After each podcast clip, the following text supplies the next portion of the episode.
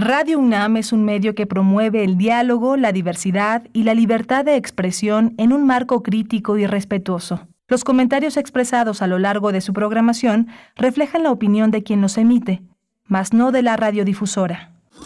Radio UNAM presenta Primer Movimiento, El Mundo desde la Universidad.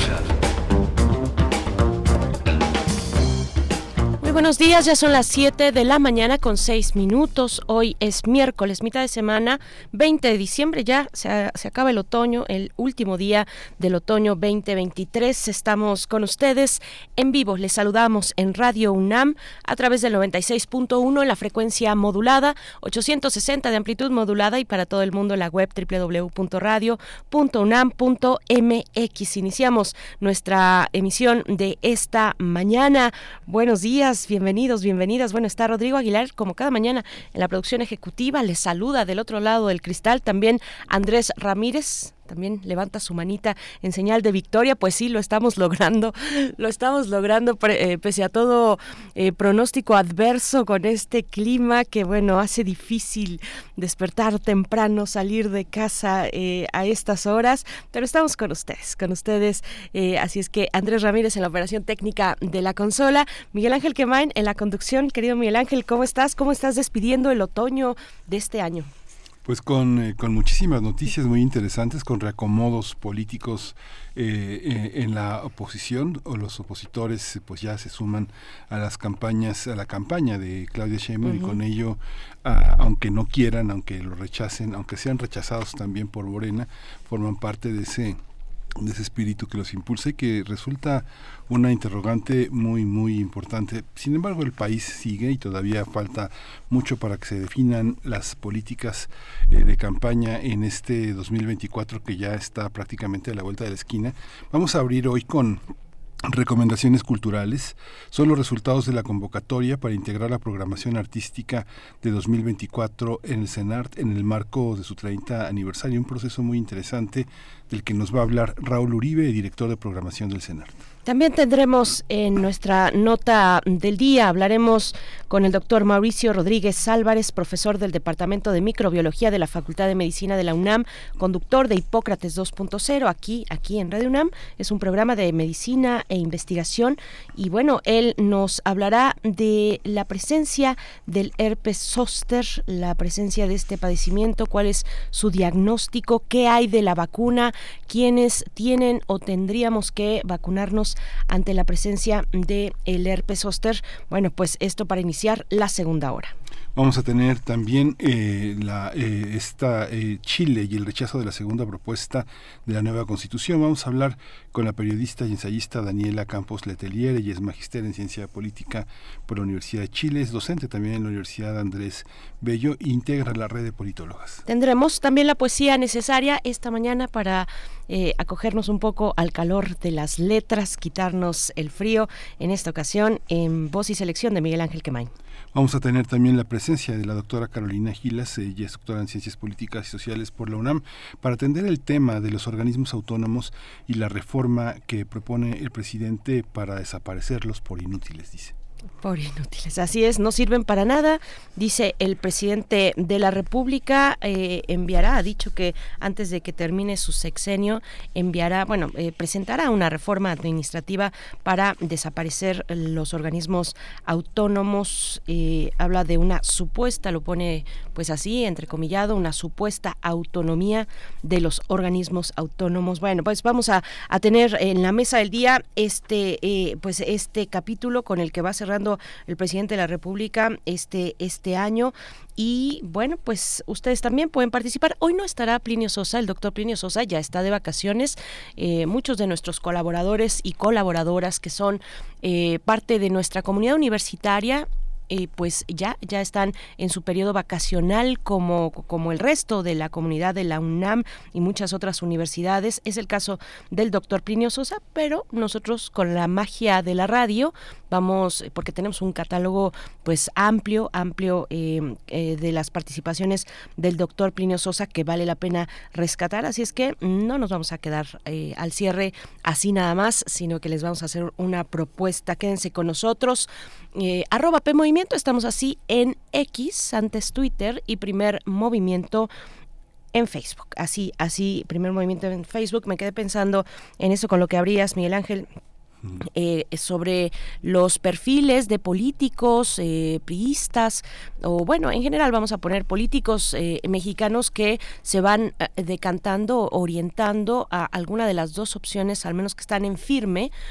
Para competir por la presidencia de la República, decía Mario Delgado, decía, bueno, los, los, estamos aceptando, vamos a, y dijo también que, que, bueno, ninguno de ellos busca un cargo, que, que ese ha sido según Mario Delgado, el dirigente de Morena, eh, ha sido una, una señal que les ha parecido adecuada ninguno de ellos ha pedido o ha buscado hasta el momento un cargo. Pues así estamos, se van, se van definiendo poco a poco, falta medio año para que se realicen los comicios pero se van definiendo poco a poco, pues sí, los, los, los dos bandos y eh, de cara pues a continuar con las precampañas. Todavía estamos en proceso de que precampañas políticas en, en México. Bueno, bueno, eh, también recibimos sus comentarios, ya dimos las redes sociales, cuéntenos cómo amanecen esta mañana, cómo amanece en los lugares donde nos escuchan. Mm, eh, cuéntenos, cuéntenos, están las redes sociales para que nos comenten. Siempre bienvenidos esos comentarios. La semana pasada estábamos hablando aquí de recomendaciones eh, literarias, de los propósitos de lectura para el 2024. Podemos seguir por ahí. Si ustedes tienen recomendaciones para eh, pues disfrutar este periodo vacacional, series, películas, libros, pues son también bienvenidos en redes sociales. Ahí está Tamara Quiroz muy atenta para hacernos llegar los comentarios que ustedes comparten. Vamos a hacer una pausa musical, una primera pausa musical, Miguel. Vamos a escuchar de Karina Galicia y Masta Cuba, Vidente.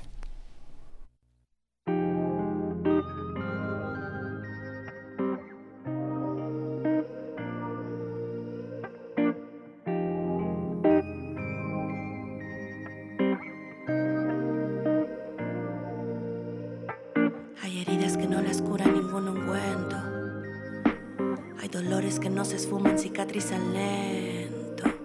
A destiempo primero mi tiempo, estoy yendo a mi tiempo. Ya no pido perdón por llorar, ya no digo cosas que no siento. Un paso adelante del miedo, ya no retrocedo. Me descubro constantemente, soy como una vidente. Veo más allá, me lanzo al vacío, confío en todo lo que soy y lo que he sido. Me dijeron que podía, me educaron con mil miedos. 34 años después, hoy sé que es mi momento. Las mentiras y la culpa se las ha llevado el viento. Hoy sé que puedo, aunque a veces me cueste verlo. Nací para ser yo misma. Hoy ya lo concibo, nada me falta cada que decido quedarme conmigo. El silencio me habitaba, hoy no paro de hacer ruido. Mi niña estaba olvidada hoy ya tiene un nido.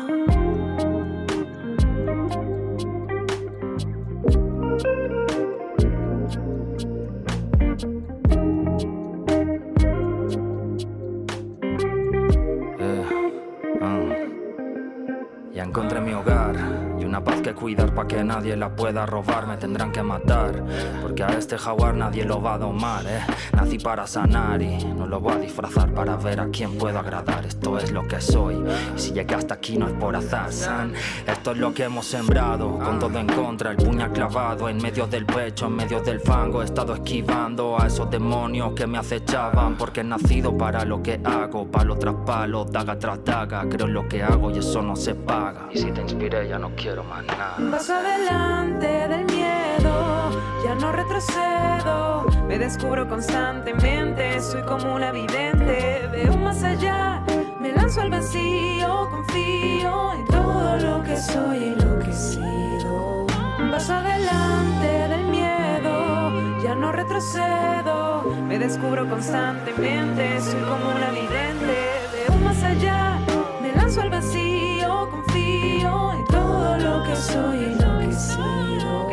Paso adelante del miedo, ya no retrocedo. Me descubro constantemente, soy como una vidente. Veo más allá, me lanzo al vacío, confío en todo lo que soy y lo que sigo. Primer movimiento. Hacemos comunidad con tus postales sonoras. Envíalas a primermovimientounam.gmail.com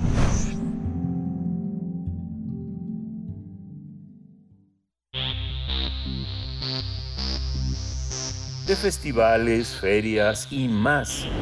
Recomendaciones culturales.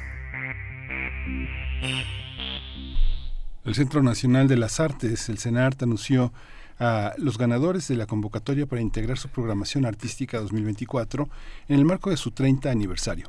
Se trata de 68 proyectos que resultaron ganadores, por lo que podrán presentar su trabajo a lo largo del siguiente año en diversos espacios. El propósito es diversificar la oferta artística entre las comunidades académicas, artísticas y el público general, así como estimular la vinculación entre la comunidad artística. Bajo el lema Vivan todas las diversidades, el CENART invitó a las y los interesados en presentar un proyecto artístico producido, estrenado o por estrenar de teatro, música, danza, interdisciplinaria Los proyectos ganadores provienen de 14 entidades federativas y van a ofrecer funciones entre el 1 de febrero y el 15 de diciembre del próximo año. De acuerdo con el CENART, esta convocatoria es un instrumento novedoso que además promueve la democratización de sus recintos, establece normas claras para el aprovechamiento de estos espacios y transparenta los mecanismos de selección de las y los artistas que se presentan en ellos. Pues vamos a conversar sobre lo que ya se prevé para el 2024 en términos de su programación artística en el CENART, el proceso de selección de los proyectos que la conforman y también de su 30 aniversario. Hay mucho que platicar sobre el CENART. Este día nos acompaña eh, su director de programación, Raúl Uribe. Gracias, Raúl. Buenos días. Raúl Uribe, eh, te damos la bienvenida. Miguel Ángel Quemain, Berenice Camacho en los micrófonos. Muy buenos días. Buenos días, eh, Berenice y Miguel Ángel. Un gusto estar aquí con ustedes. Gracias, Raúl Uribe. ¿Cuáles son las ventajas y las desventajas? Porque tiene sus desventajas también y sus ventajas que se haga una selección y una convocatoria de estas características. Eh, ¿en, qué consiste la idea de hacerlo? Normalmente todas las instituciones tienen un director de programación que eh, con un consejo o sin él eh, organizan lo que consideran lo más representativo de las artes escénicas. ¿Cómo, cómo lo pensaron en el CENART? Pues mira, eh, en primer lugar, eh, resulta sumamente significativo que después de muchos años de no tener un proceso abierto, transparente, de selección de proyectos artísticos para el CENART, el maestro Antonio Zúñiga, nuestro director general, haya tenido la visión a su llegada al Centro Nacional de las Artes de eh, poner en marcha este ejercicio. Como ya decías bien, pues presenta al menos tres ventajas que a nosotras desde el CENART nos parece muy significativo rescatar. En primer lugar, es un ejercicio democrático, porque eh, ya lo mencionabas muy bien, Miguel Ángel, la mayoría de las instituciones eh, tienen una dirección de programación que asesorada por un consejo eh, van seleccionando los diferentes espectáculos que se pueden ir presentando en sus recintos. Pero este mecanismo, si bien es un mecanismo eh, importante, interesante que ponen en práctica muchos especialistas, también hay que decirlo, pues tiene un sesgo. Es decir, quienes conocen la ruta para acceder a esos tomadores de decisiones o quienes están en comunicación con ellos, pues pueden acceder con mucha mayor facilidad a los espacios y esto es muy importante decirlo, los espacios de exhibición para las artes escénicas, los espacios de presentación son pues espacios de trabajo, es decir, es la forma en la que las y los artistas pues se van haciendo de recursos para su día a día, eso es eh, fundamental entenderlo para entender entonces la relevancia del ejercicio democrático de la convocatoria que pone un suelo parejo ¿no? Todas y todos los artistas que quieran participar en él no a través de un proceso de dictaminación que ya no lo hace la dirección artística de la institución, sino un comité de especialistas. En esta ocasión tuvimos nueve especialistas divididos en tres subcomités que hicieron la selección de las obras, un grupo especializado en música, un grupo especializado en danza y un grupo especializado en teatro, circo e interdisciplina. Entonces, eso abre de manera muy significativa el panorama en estos términos de democratización.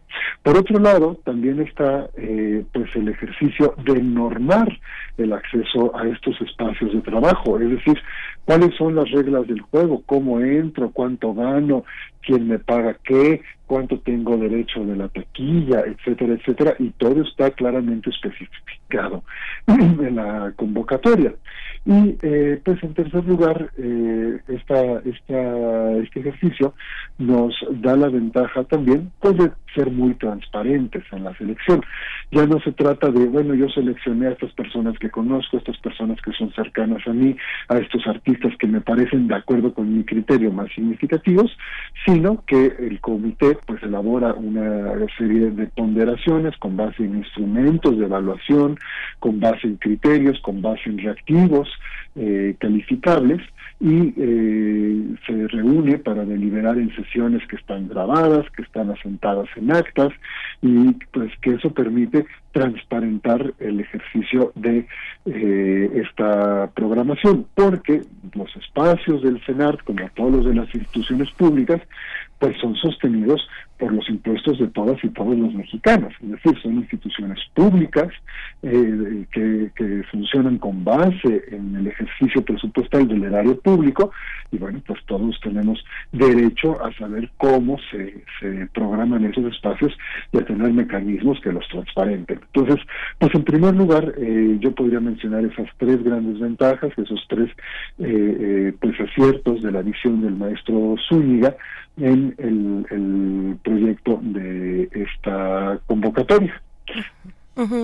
Raúl Uribe, y es significativo que esta manera de realizar, de integrar la programación a través de una convocatoria con este tipo de procedimientos de transparencia, de apertura, de democratización, eh, llegue y se vaya consolidando frente al aniversario, al trigésimo aniversario del CENART, eh, nos da, nos da insumos para pensar cómo llega el Centro Nacional de las Artes a este aniversario para el 2024, 30 años. ¿Qué, qué decir de ello? Pues el Centro Nacional de las Artes fue fundado en 1994. Este 2024 cumple eh, sus primeros 30 años de vida.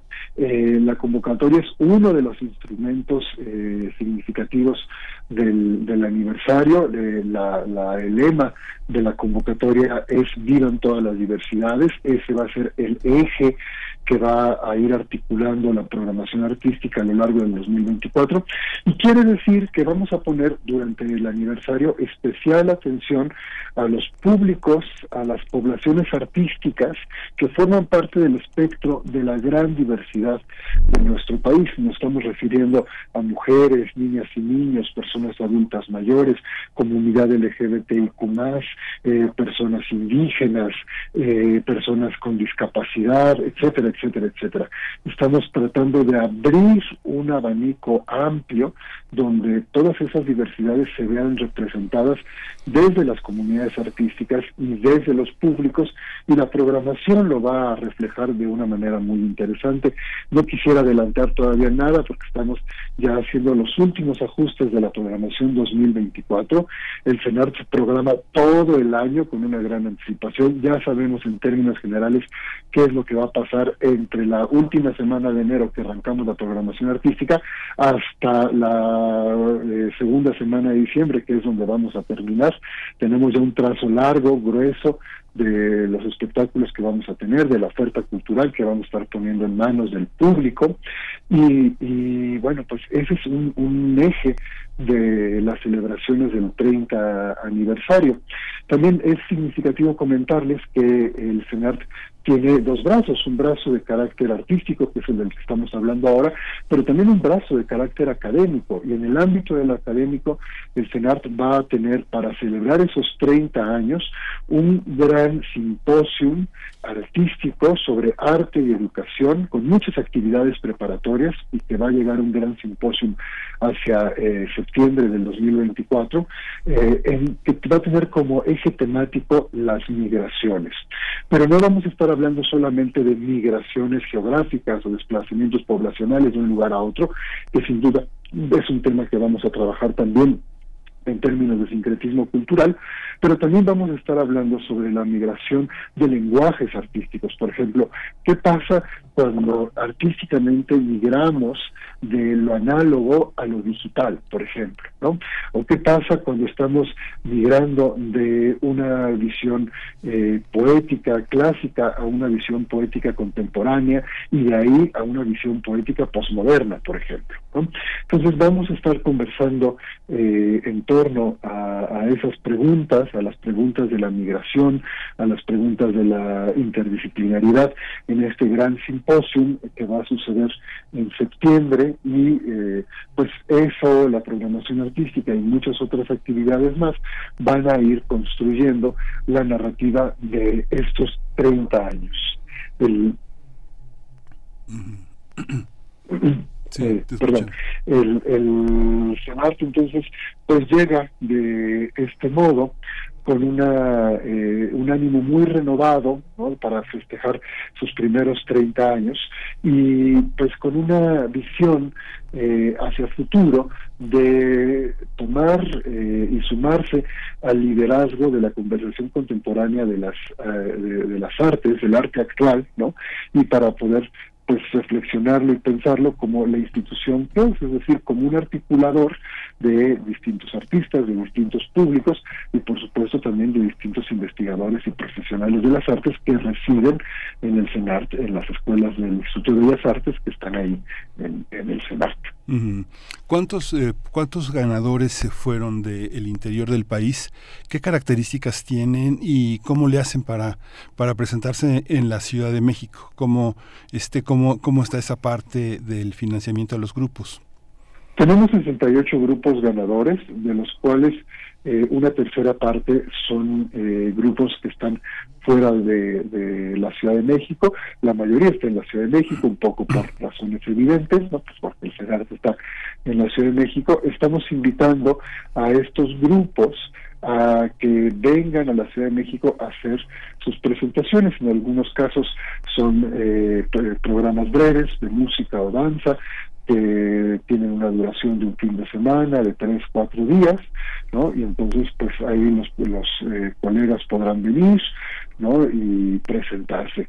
Eh, la propuesta económica del CENAR, eh, que está especificada en la convocatoria, es dar un apoyo de 25 mil pesos netos a todas las personas que se vayan a presentar, un apoyo por proyecto y este y eh, el 90% de la taquilla eh, de lo recaudado de las presentaciones para incentivar también pues el trabajo de las y los compañeros. Eh, por supuesto, en hay, hay casos más retadores que otros por ejemplo, es más fácil venir de Puebla que venir de Yucatán o de Chihuahua, por supuesto, que donde tenemos eh, programas seleccionados, pero ahí vamos a estar trabajando como gestores culturales muy de la mano de los grupos para ver de qué manera podemos facilitar que los las y los compañeros estén por acá compartiéndonos su trabajo. No hay que desdibujar de esta ecuación a los institutos estatales de las artes, a las secretarías de culturas estatales que eh, están en las distintas entidades de la República, ¿no? a quienes tenemos que involucrar y quienes con muy buena voluntad, de acuerdo con nuestra experiencia y en cumplimiento también de sus obligaciones de ley, pues encuentran las maneras de apoyar a sus artistas locales a que vengan a presentarse y a que puedan tener circulación a través pues, de los distintos programas de fomento que tienen. Y ahí nosotros, desde el CENART, pues vamos a entrar como articuladores de esos apoyos, como gestores, como diseñadores de circuitos y por supuesto ver la manera colaborativa entre instituciones, espacios escénicos y grupos artísticos de que estén aquí las y los compañeros en las mejores condiciones haciendo su trabajo, que es eh, eh, compartir arte y cultura con la población. Pero todavía no está planchado, Raúl, ¿no? Entonces, digamos, hay que articularlo. Todavía, digamos que los propios estados pueden este, decir, no, yo no participo, ¿no? Eh, digamos que... Fíjate que en, en la experiencia de años que tenemos ya en esta labor, es muy poco común que, que las autoridades estatales dejen eh, a la deriva a sus grupos. En general, eh, los tienen muy bien localizados, saben quiénes son, conocen de sus trayectorias, conocen de sus valores artísticos y lo vamos a ir trabajando. Por supuesto no lo podemos planchar eh, eh, ahora, ¿no? Tenemos que ir avanzando en el proceso y el Senat va a generar las condiciones como siempre lo ha hecho para que las y los compañeros puedan estar por acá. Ahora, eh, y en el caso de última necesidad, pues bueno, buscaremos las opciones. yo creo y confío en la labor de la gestión cultural. No es una, una labor menor, no es levantar un, teléfono y que te digan el primero no sabes que no se va a poder y luego colgar y decir, bueno, pues no se pudo compañeros de ninguna manera, ¿no? Es una labor muy intensa que desarrollamos un equipo de muchos profesionales de una impecable trayectoria en, la gestión y que vamos a encontrar, como lo hemos hecho siempre, las maneras de apoyar a los artistas. Ese es nuestro trabajo, ¿no? Y es lo que vamos a estar haciendo eh, a lo largo de, del año. Por lo demás, pues hay ya una cantidad de recursos asegurados y garantizados desde el presupuesto 2024 para fortalecer estas acciones. Raúl Uribe, ¿qué, bueno, eh, ¿qué, ¿qué, significa para, para un grupo artístico o un solista, uno de estos proyectos, eh, formar parte de la programación del CENAR, formar parte además en su año de aniversario eh, y, qué implica también para este equipo de profesionales que nos estás describiendo, qué implica organizar estos 68 proyectos, con qué criterios eh, ubicarlos en cada uno de los momentos del año, cómo se hace ese trabajo que, bueno, probablemente eh, siguen, siguen realizando y, que, y que finalmente pues da en la generalidad identidad a un año de programación del CENART. La programación del CENARTE es muy vasta. Son estos 68 grupos seleccionados por convocatoria, pero también eh, presentaciones de otras instituciones con las que colaboramos, como por ejemplo la Orquesta Carlos Chávez, de Fomento Musical, eh, la Compañía Nacional de Danza, la Compañía Nacional de Teatro, eh, las, presentaciones de las propias escuelas que residen en el CENART, la Escuela de Arte Teatral, la Escuela de Danza Clásica y Contemporánea, la Escuela Superior de Música y de sus centros de investigación, como el CINIDIM, el CINIDIAP, el CITRO, etcétera. Todos tienen una, una participación en la programación, además de algunos invitados que estarán acompañándonos en el aniversario, algunos invitados nacionales e internacionales, cuyos proyectos eh, pues vamos a tener por acá visitando el CENART, ¿no? En el contexto del aniversario. Entonces, es una vastedad eh, interesante de, programación. Eh, ejercicio de organizarlos en el año también responde pues a los distintos ciclos que el CENAR tiene, ¿no? Por ejemplo, tenemos eh, nuestro ciclo de música antigua en la sala Blas Galindo, bueno, pues ahí vamos acercando los proyectos que tienen alguna relación con la música medieval, etcétera, ¿no? Tenemos el ciclo en verano para niñas y niños de la ópera Es puro cuento y el ballet también, que son piezas de ópera y de danza clásica que eh, son accesibles para las poblaciones eh, infantiles, para las audiencias jóvenes, entonces los vamos alineando ¿no? en ese en ese mes. Lo mismo pasa, por ejemplo, con eh, el, el, Festival de Teatro Clásico, ¿no? donde también pues vamos acercando ese tipo de expresiones, etcétera. Los vamos organizando a lo largo de los distintos ciclos del el año. Y por supuesto vamos fortaleciendo los festivales que son ya icónicos del CENAR, como es el caso del Festival Internacional de Piano en Blanco y Negro o el Festival Eurojazz, ¿no? donde pues también vamos aprovechando todas los, los dinámicas, los, las eh, identidades propias de la programación mes a mes para ir alineando. Si es un trabajo arduo, porque hay que considerar no solo dónde se presentan y ya, hay que también analizar las características técnicas de cada espectáculo, si es posible que un espectáculo vaya detrás de otro o si necesita más tiempo de montaje y desmontaje. Es un trabajo que realizamos en conjunto con nuestros colegas de operación escénica, con nuestros colegas de la Dirección de Difusión del CENAR, que también tiene que decir, bueno, a mí me, interesa más, por ejemplo, decir una cosa, en marzo comunicar temas que tienen que ver con la mujer en junio temas que tienen que ver con la población LGBTIQ+, por ejemplo, ¿no? que son tradicionalmente meses que se dedican a eso, y pues ahí nos vamos alineando y nos vamos organizando. Sí es un trabajo arduo, pero es un trabajo que hacemos con muchísimo gusto, ¿no? con muchísimo eh, eh, interés y, mucho sentido de servicio público para eh, pues poder servir adecuadamente a nuestros artistas y a la población. Y yo espero que las y los artistas que se vieron seleccionados en esta convocatoria, pues compartan ese gusto, no esa alegría que, a nosotros nos ha recibido. Yo creo que así es porque eh, lo pudimos ver en las redes sociales, ¿no? Cuando salieron los resultados y empezaron a compartir, nos quedamos, tenemos este presentaciones en el CENAR el próximo año, ¿no? Bueno, pues se sentía un, un ambiente de, gusto, de alegría de haber participado de este ejercicio y haber sido seleccionados, que además fue un ejercicio muy exitoso, con más de eh, 300 postulaciones. Entonces, bueno, pues todavía queda, queda un camino ahí que andar, ¿no? Para mejorar las condiciones de la convocatoria y quizá ampliar su margen de selección hacia el 2025, la cual será pues una tarea de la administración que nos releve a partir del próximo año.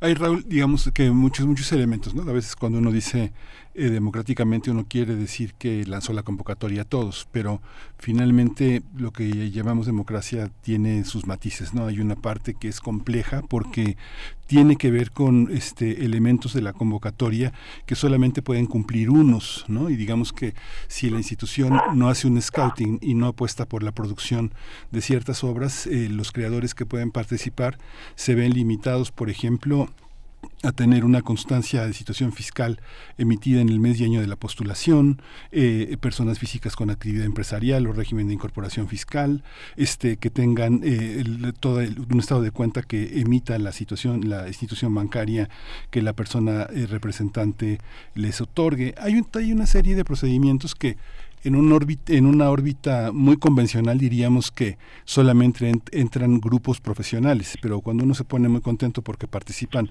300 o 600, muchos de ellos tienen situaciones irregulares. No todos son, por ejemplo, aunque no lo ponen como requisito, que sean parte del sistema de FIARTES, por ejemplo, o que estén dentro de los programas institucionales de estímulos fiscales a proyectos de inversión, como México en Escena, o grupos artísticos y fomento a coinversiones culturales, que era el FONCA anteriormente. ¿Cómo, cómo se juega esto? Digamos, cuando ustedes lo piensan, piensan, ¿qué, qué, qué, qué pasa con todo lo que se queda afuera. Una institución académica como el CENART, que ya implementó este mecanismo y que este año también se implementa en el Centro Cultural Helénico y en el Centro Cultural Tijuana. ¿Cómo se piensa? ¿Cómo se piensa de la gente que queda afuera? ¿Qué, eh, consuelo, ¿Qué consuelo pueden tener? Los que no son profesionales, pero que pueden tener una gran calidad artística y que son independientes. Yo, yo creo que ahí hay que eh, avanzar con mucha atención a los casos particulares. En primer lugar, para que quede clarísimo, porque creo que ahí hay una confusión o se puede prestar a confusión, eh, de ninguna manera el ejercicio de la convocatoria, eh, digamos, exige a las personas participantes que tengan un apoyo de FIARTES o en artes o con inversiones o México en escena, de ninguna manera. Esa es otra historia, ese es otro camino. tenemos artistas que tienen ese tipo de apoyos, pero no es una condicionante absolutamente. Entonces eso para que quede eh, pues con, mucha claridad. Son distintos programas que las instituciones del gobierno federal a través del sistema de apoyos a la creación y proyectos culturales y otras instituciones han, eh, han emprendido, pero no, no condicionan la participación en la convocatoria del Senado, en, primer lugar. Y eh, en segundo lugar, pues sí, estamos haciendo una apuesta a través de la convocatoria hacia eh, la profesionalización de las artes. Es decir, no se está pidiendo, como has leído muy bien en, la convocatoria, algunos requisitos técnicos, Miguel Ángel, eh, pues que, por ejemplo, las personas que eh, hacen la postulación, que es decir, es una persona a nombre de toda una colectividad, por ejemplo, tenga una constancia de situación fiscal actualizada. ¿Por qué? Porque para poderles nosotros pagar como institución pública un requerimiento que está en la ley, está en la norma, que no inventó el CENARC, que eh, está, está eh, normado, reglamentado en, pues los documentos aplicables, eh, pues esa, esa es una condicionante para que una institución pública pueda hacer un pago, que la persona esté al corriente con sus impuestos, que por lo demás es obligación de todas y todos los mexicanos. Este, al menos ese es, ese es la, el deber ser. ¿no? También es eh, una solicitud de la convocatoria, por ejemplo, contar con los derechos de autor de la puesta en escena que se está presentando, porque es, un, es una obligación de los artistas tener autorización de los autores para presentar sus obras, y eso es lo que se está pidiendo. Es decir, yo creo que no hay nada descabellado en el marco de las artes profesionales. ¿no? Sin embargo, y esto me parece muy relevante eh, y lo rescato eh, de lo que dices, pues también hay toda una franja de, de artistas de altísima calidad, como dices bien, eh, que todavía no quieren o no, o no, o, no están participando de esto, digamos, espectro de lo profesional de, de las artes escénicas. Y en ese caso también hemos sido muy atentos y atentas desde el CENART para poder mirarles a esas poblaciones y generar un mecanismo de participación. Es el caso, por ejemplo, y lo digo, lo voy a adelantar con mucho orgullo, vamos a tener aquí a las compañeras Munches eh, de Juchitán que estuvieron trabajando una puesta en escena preciosa que se llama Benda Mushe, eh, dirigida por eh, el reconocido artista de cabaret César Enríquez, vienen en, en en eh, eh, abril del 2024 a presentarse al CENAR. No es un grupo profesional en el sentido de que no se dedica a las artes escénicas eh, 24/7, tienen otras profesiones. La puesta en escena surgió de un taller donde eh, se les invitó a contar sus historias y a partir de contar sus historias se fue creando la puesta en escena eh, conocimos del proyecto, lo, eh, eh, lo fuimos siguiendo a través de su desarrollo y luego dijimos, bueno, pues e-, ellas tienen que estar acá, ¿no? Eh, como representantes de esa población que no forma parte de la comunidad profesional de las artes escénicas y sin embargo también son parte de la selección curatorial que hace el CENART justamente para dar eh, cabida a estas expresiones. Puedo poner otro ejemplo que también me parece muy hermoso. Eh, un, un, grupo que se llama, eh, que tiene un, un, proyecto precioso que se llama Síndrome de Clown que es un proyecto de clowns, eh, de artes del payaso, interpretado por personas que viven eh, con síndrome de Down. Y esto es muy interesante porque otra vez no son profesionales de las artes escénicas necesariamente, sin embargo, eh, a partir de un taller, a partir de un ejercicio muy responsable, muy acompañado de especialistas, generaron un proyecto de puesta en escena de clown muy hermoso. Eh, los tuvimos acá para el Día de la Diversidad, de, perdóname, de la Discapacidad, que se conmemora el 3 de diciembre, y después, bueno, vimos el y dijimos, bueno, pues vamos a generar una pequeña temporada un poco más amplia con ellas y con ellos, porque aunque otra vez no son representantes, digamos, de la franja más profesional en el sentido técnico o económico de la comunidad artística, pues sí, es una expresión que nos interesa eh, compartir en el CENAR.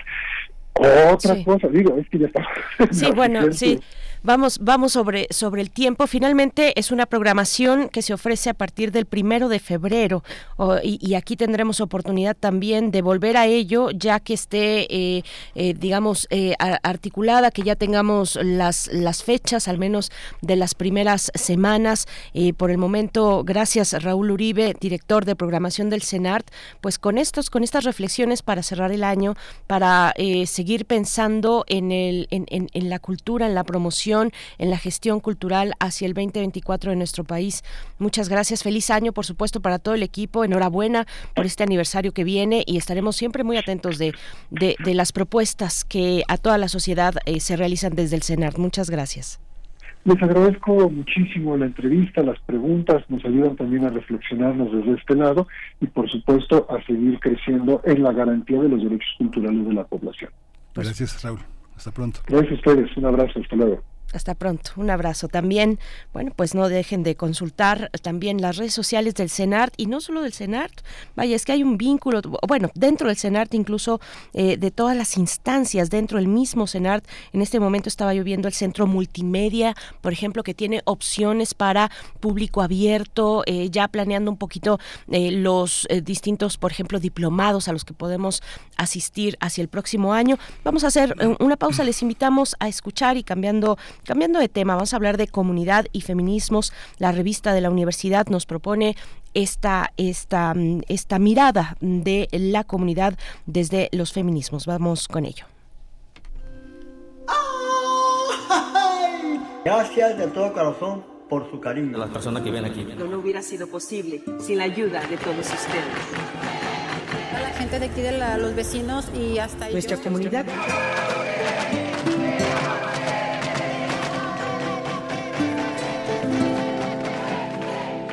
La verdad es que ahora tengo más de 20.000 amigos. Revista de la Universidad de México, número 902, Nueva Época. Comunidad.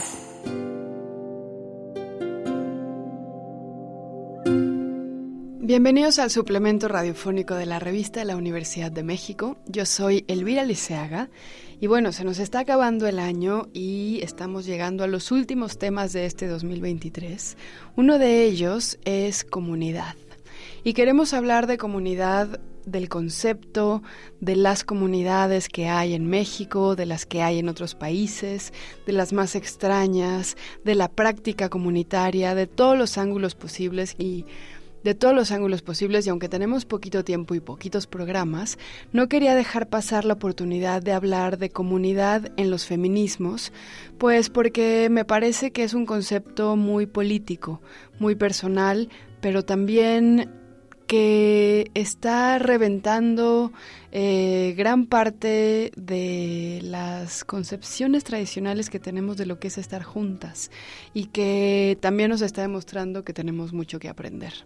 Y para hablar de esto vamos a hablar con Amalia de Montesinos, a quien yo llegué a través de una colega, Emanuela Borsachielo, a quien me atrevo a llamar colega, pero es más bien una amiga, y en realidad... Eh, Casi trabajamos en el mismo espacio. Bienvenida, Amalia, ¿cómo estás? Hola, este, estoy muy bien. Muchas gracias por la invitación y también gracias a Manuela por referirte a mí. Oye, cuéntanos un poquito qué haces, a qué te dedicas tú. Pues em, yo soy parte de una colectiva. La colectiva se llama Las Siempre Vivas y también desde el 2017 formo parte de un grupo que se llama Grupo de Acompañamiento en Memoria de Lesbi Berlín Rivera Osorio Em, y pues nada, en realidad como que toda mi formación sobre feminismos o lucha de mujeres ha sido a través de eso, ¿no? De acompañar y ser acompañada por madres que luchan por justicia, verdad y memoria para sus hijas víctimas de feminicidio y desaparición. Y aparte, pues eh, soy socióloga, entonces eso, eso hago y a eso me dedico. Bueno, tu formación ha sido un poco más desde abajo que, que de la teoría hacia la práctica, ¿no? Y eso me parece muy interesante porque creo que muchas de nosotras, por lo menos en mi generación, que somos como la generación sándwich de los feminismos, es decir, que hemos tenido que desaprender mucho de cómo fuimos criadas y cómo nos educaron para poder empezar a integrar otros modos de habitar el mundo y otros modos de relacionarnos entre nosotras y de exigir. Y quiero preguntarte qué es para ti la idea o el concepto de comunidad, habiendo aprendido todo lo que sabes o casi todo lo que sabes desde la práctica y no desde la teoría. Para mí la comunidad o sí, o hacer comunidad, yo le diría, es justo eso, ¿no? Es, es, es algo que no se da por sí mismo, creo que eh, igual, seguro en los otros episodios te lo han dicho, ¿no? Te lo han comentado, ¿no? O sea, siento que la comunidad no es algo predeterminado por sí. Eh, yo por lo menos he aprendido que la comunidad primero es algo como que está compuesta de cuerpo, ¿no? O sea, somos carne, somos, eh, somos cuerpos que se tienen que juntar, ¿no? Tuvo que haber pasado algo, hay un objetivo en común para juntar ese cuerpo, que se vuelve luego un cuerpo colectivo. Eh, Entonces, eso, ¿no? O sea, como que yo he aprendido que es algo que se hace en la práctica y que es, es básicamente, es un trabajo, ¿no? O sea, crear comunidad, producir comunidades, es un trabajo constante, es un trabajo que implica energía, es un trabajo que implica eh, escucha, o sea, es, es algo que, que, es cotidiano y que no se da por sí mismo y, y que si no se, se construyen las bases para sostener ese común o esa comunidad, pues un poco sí queda ahí como al aire, ¿no? Podría dejar de estar. Cuéntame un poquito de estos desafíos, porque hablas de esfuerzo, hablas de energía, y creo que ahí está la clave de qué es hacer comunidad. Creemos que hacer comunidad eh, o lo definimos o lo soñamos, incluso lo idealizamos pensando en sororidad, identidad, pertenencia, protección, acompañamiento. Pero esas palabras también son muy abstractas en relación a su dificultad cotidiana. ¿Cuáles son para ti las verdaderas claves, incluso te diría los verdaderos desaprendizajes para poder hacer comunidad? Que somos diferentes, ¿no? O sea, que hay una diversidad sumamente amplia entre nosotras y que omitirla es sumamente peligroso y creo que es algo que ahorita, por ejemplo, ha llevado a los feminismos en particular a una crisis, ¿no? En donde un montón de morritas de nosotras decimos, es que ya no me veo o ya no nos encontramos en los feminismos porque se ha tratado como de desdibujar ese cuerpo colectivo y decir somos esto y ya, ¿no? Cuando en realidad esa diferencia creo que es una... Y esas diferencias y diversidades de, de dónde venimos, qué cuerpos habitamos, las historias que nos componen, creo que es algo en, en, realidad que puede dar mucho más a lo común o a la comunidad, porque es reconocernos en las otras y decir, claro, yo no he vivido esto, pero hay algo ahí, ¿no? O sea, hay algo ahí que me hace entender hay algo ahí que me hace, no sé, como, como crear y querer crear algo en común, ¿no? Y producir algo juntas, que al final para mí creo que esa, eh, el desafío es reconocernos como cuerpo y no como estas ideas, ¿no? Sino como cuerpos reales que están pues luchando por la vida, ¿no? La vida que corre por esos cuerpos, pero de ahí en fuera creo que reconocer esa diversidad, no quererla difuminar, no quererla borrar, y partir desde ahí creo que eh, es el desafío más grande porque tenemos miedo a reconocer que, no sé, que soy una morra blanca, que tiene maestría, lo que sea, pero eh, decir claro, ¿no? O sea, como hay otros lugares desde donde podemos reconocerlo, habitarlo y platicarlo, ¿no? O sea, como y construir desde ahí. Veo como en los feminismos actualmente, que son muchos y que son muy diferentes y en ocasiones oponentes, es difícil no caer en lo que creo que han caído gran parte de los movimientos sociales o las oleadas de pensamiento disidente eh, o las oleadas de pensamiento disidente en la historia de la humanidad, que es dogmatizarse, ¿no? Entonces yo quiero preguntarte, ¿tú cómo entiendes la idea de comunidad y el peligro de dogmatizarse o el peligro de crear fórmulas de pensamiento intolerantes que, que suelen como atrapar ¿no? a los movimientos revolucionarios porque a veces quizá la idea de comunidad o la idea de, de colectiva, y también después te quiero preguntar cuál es la diferencia entre comunidad y colectividad, estorba más que unir. No sé, ¿cómo lo ves tú? Por ejemplo, pensándolo como en otras comunidades que no son los feminismos, ¿no? O sea, como comunidades tipo, no sé, el pueblo de mi abuela en Oaxaca, ¿no?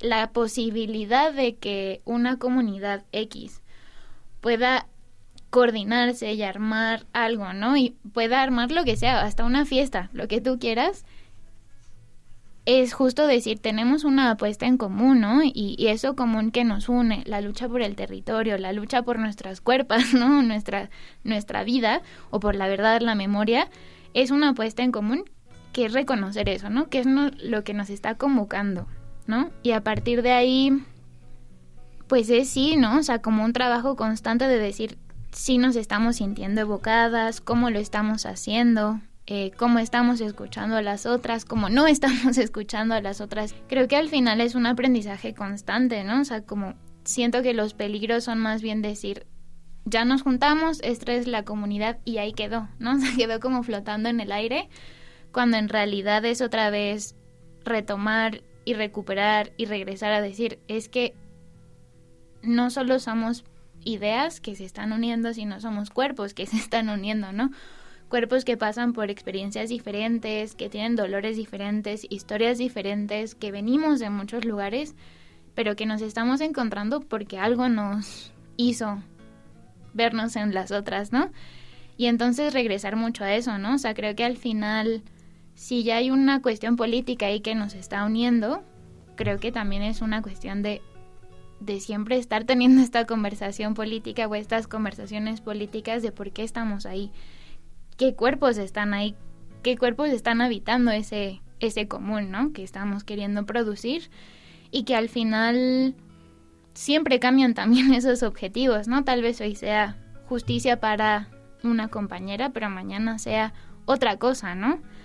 Em, yo lo, o sea, como que yo lo he visto así y creo que al final eso, o sea, es mucho trabajo, no quiero repetirlo porque es un trabajo que, que al final claramente no, no es algo monetario, sino que es algo que, que, que, es simbólico, pero también es material porque está cambiando y lo hemos visto, está cambiando todo allá afuera. ¿Qué te ha dado a ti pertenecer a una comunidad como las comunidades feministas en las cuales tú haces este doble trabajo del que hablamos?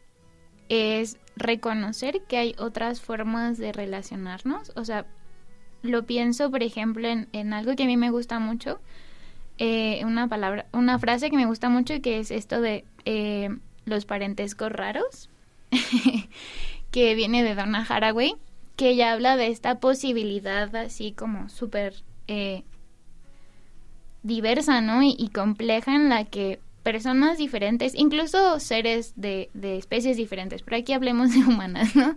Como personas que vienen de lugares diferentes se encuentran y se reconocen como familia, ¿no? Pero como un parentesco, claro, raro, eh, que un poco pone en cuestión también nuestra noción misma de familia, ¿no? De, esta posibilidad de reconocerte en la otra, de decir, me importa tu vida, tu cuerpo, lo que te pase, y también constantemente estar, eh, pues eso, ¿no? O sea, como en contacto eh, procurar lo, lo que le afecta a la otra y también cómo a ti te afecta ese vínculo con la otra. Porque siento que luego, aunque estemos como, no sé, en colectivas o estemos todas juntas en una marcha, a veces nos sentimos solas igual, ¿no? Pero reconocer que hay una posibilidad de este parentesco raro que es eso, crear vínculos raros en un momento raro del mundo, de la historia, de, de cómo también se dan los vínculos humanos, es también la posibilidad de decir estamos juntas, ¿no? Y vamos a estar juntas y ese estar juntas va a implicar cosas, ¿no? Va a implicar unir y venir, va a implicar también rupturas, va a implicar reconocer que la otra eso es diferente, es compleja, que a veces no se puede como una familia, ¿no? Entonces, eh, creo que eso a mí es lo que me ha dado. Eh, y sí, eso te podría decir. Bueno, se nos acabó el tiempo. Muchas gracias, Amalia, por venir a nuestro programa. Y busquen a las siempre vivas. Y bueno, pues si quieren leer más sobre comunidad, pueden consultar toda nuestra revista, de hecho toda, históricamente la pueden consultar en www.revistadelauniversidad.mx y recuerden también que pueden comprarla en librerías como Educal, eh, las librerías de la UNAM y varias independientes. También en Facebook, en Twitter y en Instagram nos encuentran como arroba revista-unam y sobre este programa pues pueden escribirnos a mi Twitter que es arroba shubidubi. Y gracias a Frida Saldívar, a Yael Vais y a Juan González por hacer este programa posible. Y adiós. Hasta pronto. Este programa es una coproducción de la revista de la Universidad de México y de Radio UNAM. Consulta esta entrevista y las anteriores en radiopodcast.unam.mx.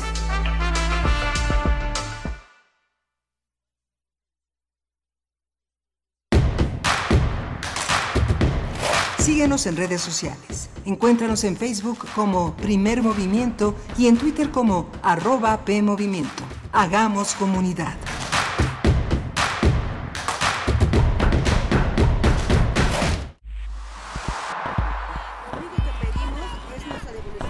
Un mundo raro. Posverdad, voz pandemia y voz patriarcado. Una producción de Radio UNAM y la Unidad de Investigaciones Periodísticas de Cultura UNAM. Lunes, 12 del día. 96.1 FM. Experiencia sonora. En solo 10 días, México sintió la energía fosfo-fosfo. 10 días y a la vieja política le bastó para tenernos miedo. Con el nuevo, mandamos al PRIAN al tercer lugar. Ni juntos podían contra él, por eso lo bajaron, a la mala. Andan diciendo que ya colgamos los tenis, pero los traemos más puestos que nunca. Se metieron con la generación equivocada. Lo nuevo apenas comienza. Movimiento Ciudadano. Habla Xochil Gálvez. Cada día millones de mujeres en México luchan por sus familias. En casas, calles y fábricas enfrentan violencia y desigualdad con valentía. Por eso quiero ser tu candidata, porque tú das todo, mereces todo. Que nadie te diga que no se puede.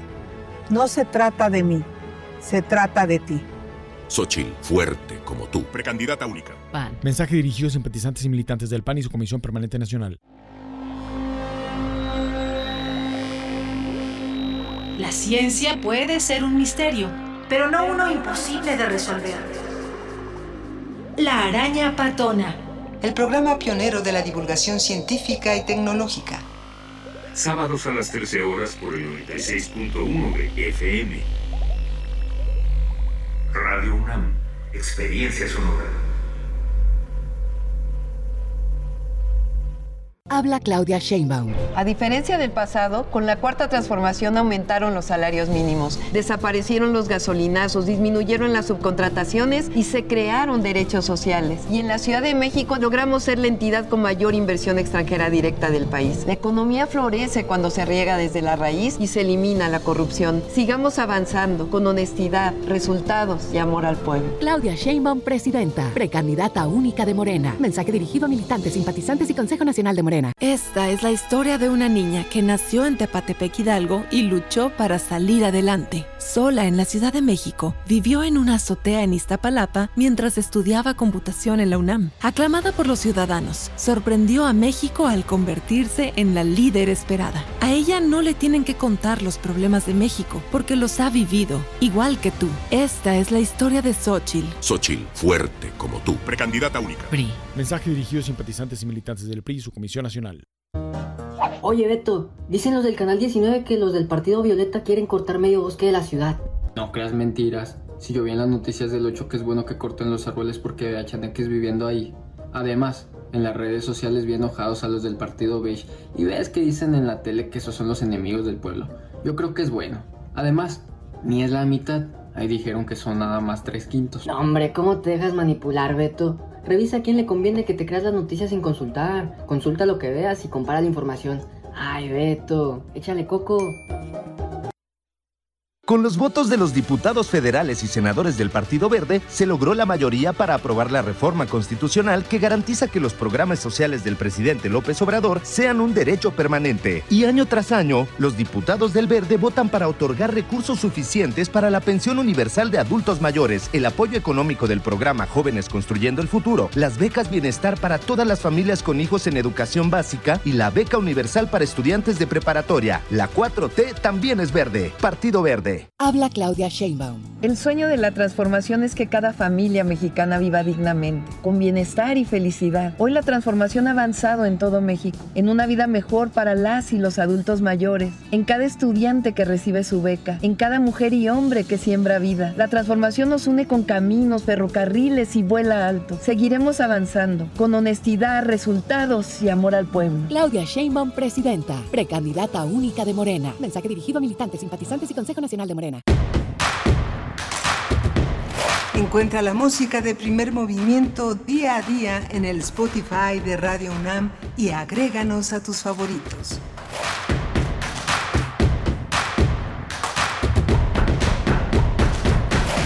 Hola, buenos días. Ya son las 8 de la mañana con 4 minutos de este miércoles 20 de diciembre. Ya vamos en descolgada hacia el fin de 2023 y estamos trabajando todos los días, todos los días de esta semana. Vamos a estar en vivo aquí en primer movimiento, que estamos de 7 a 10 de la mañana de lunes a viernes.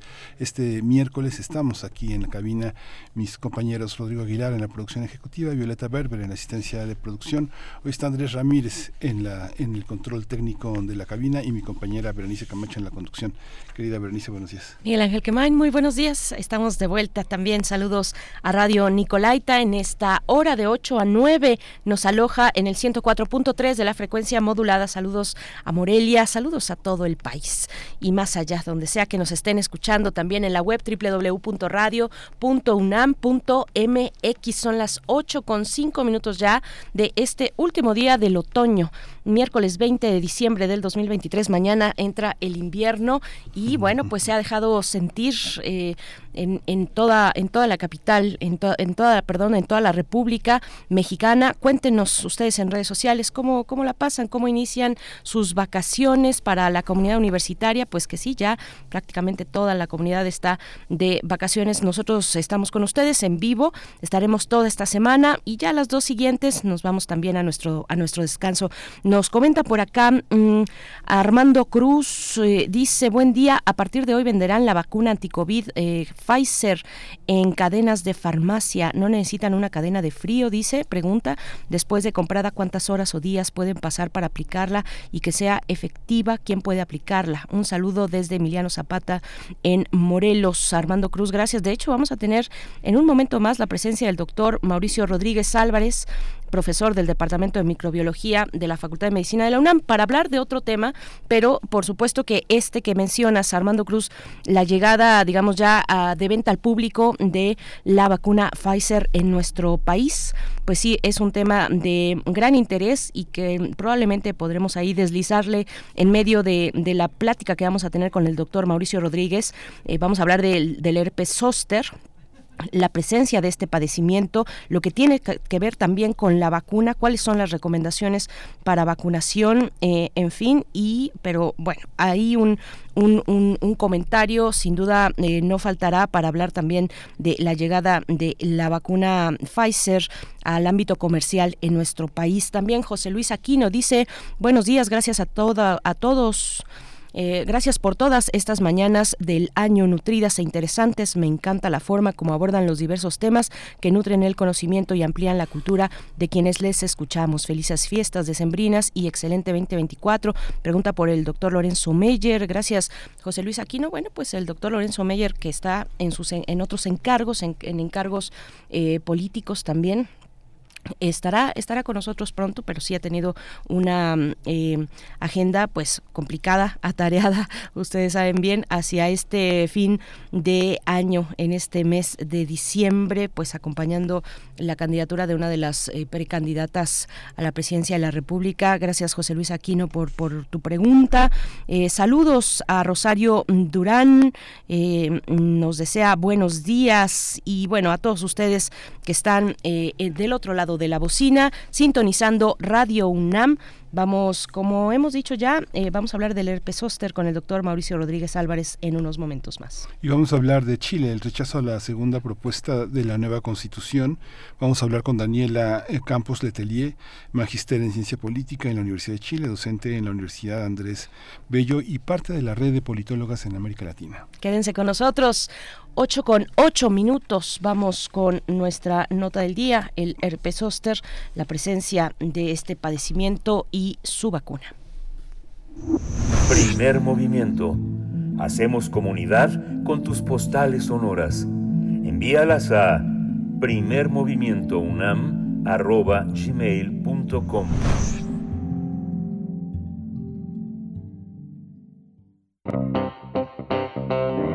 Nota Nacional.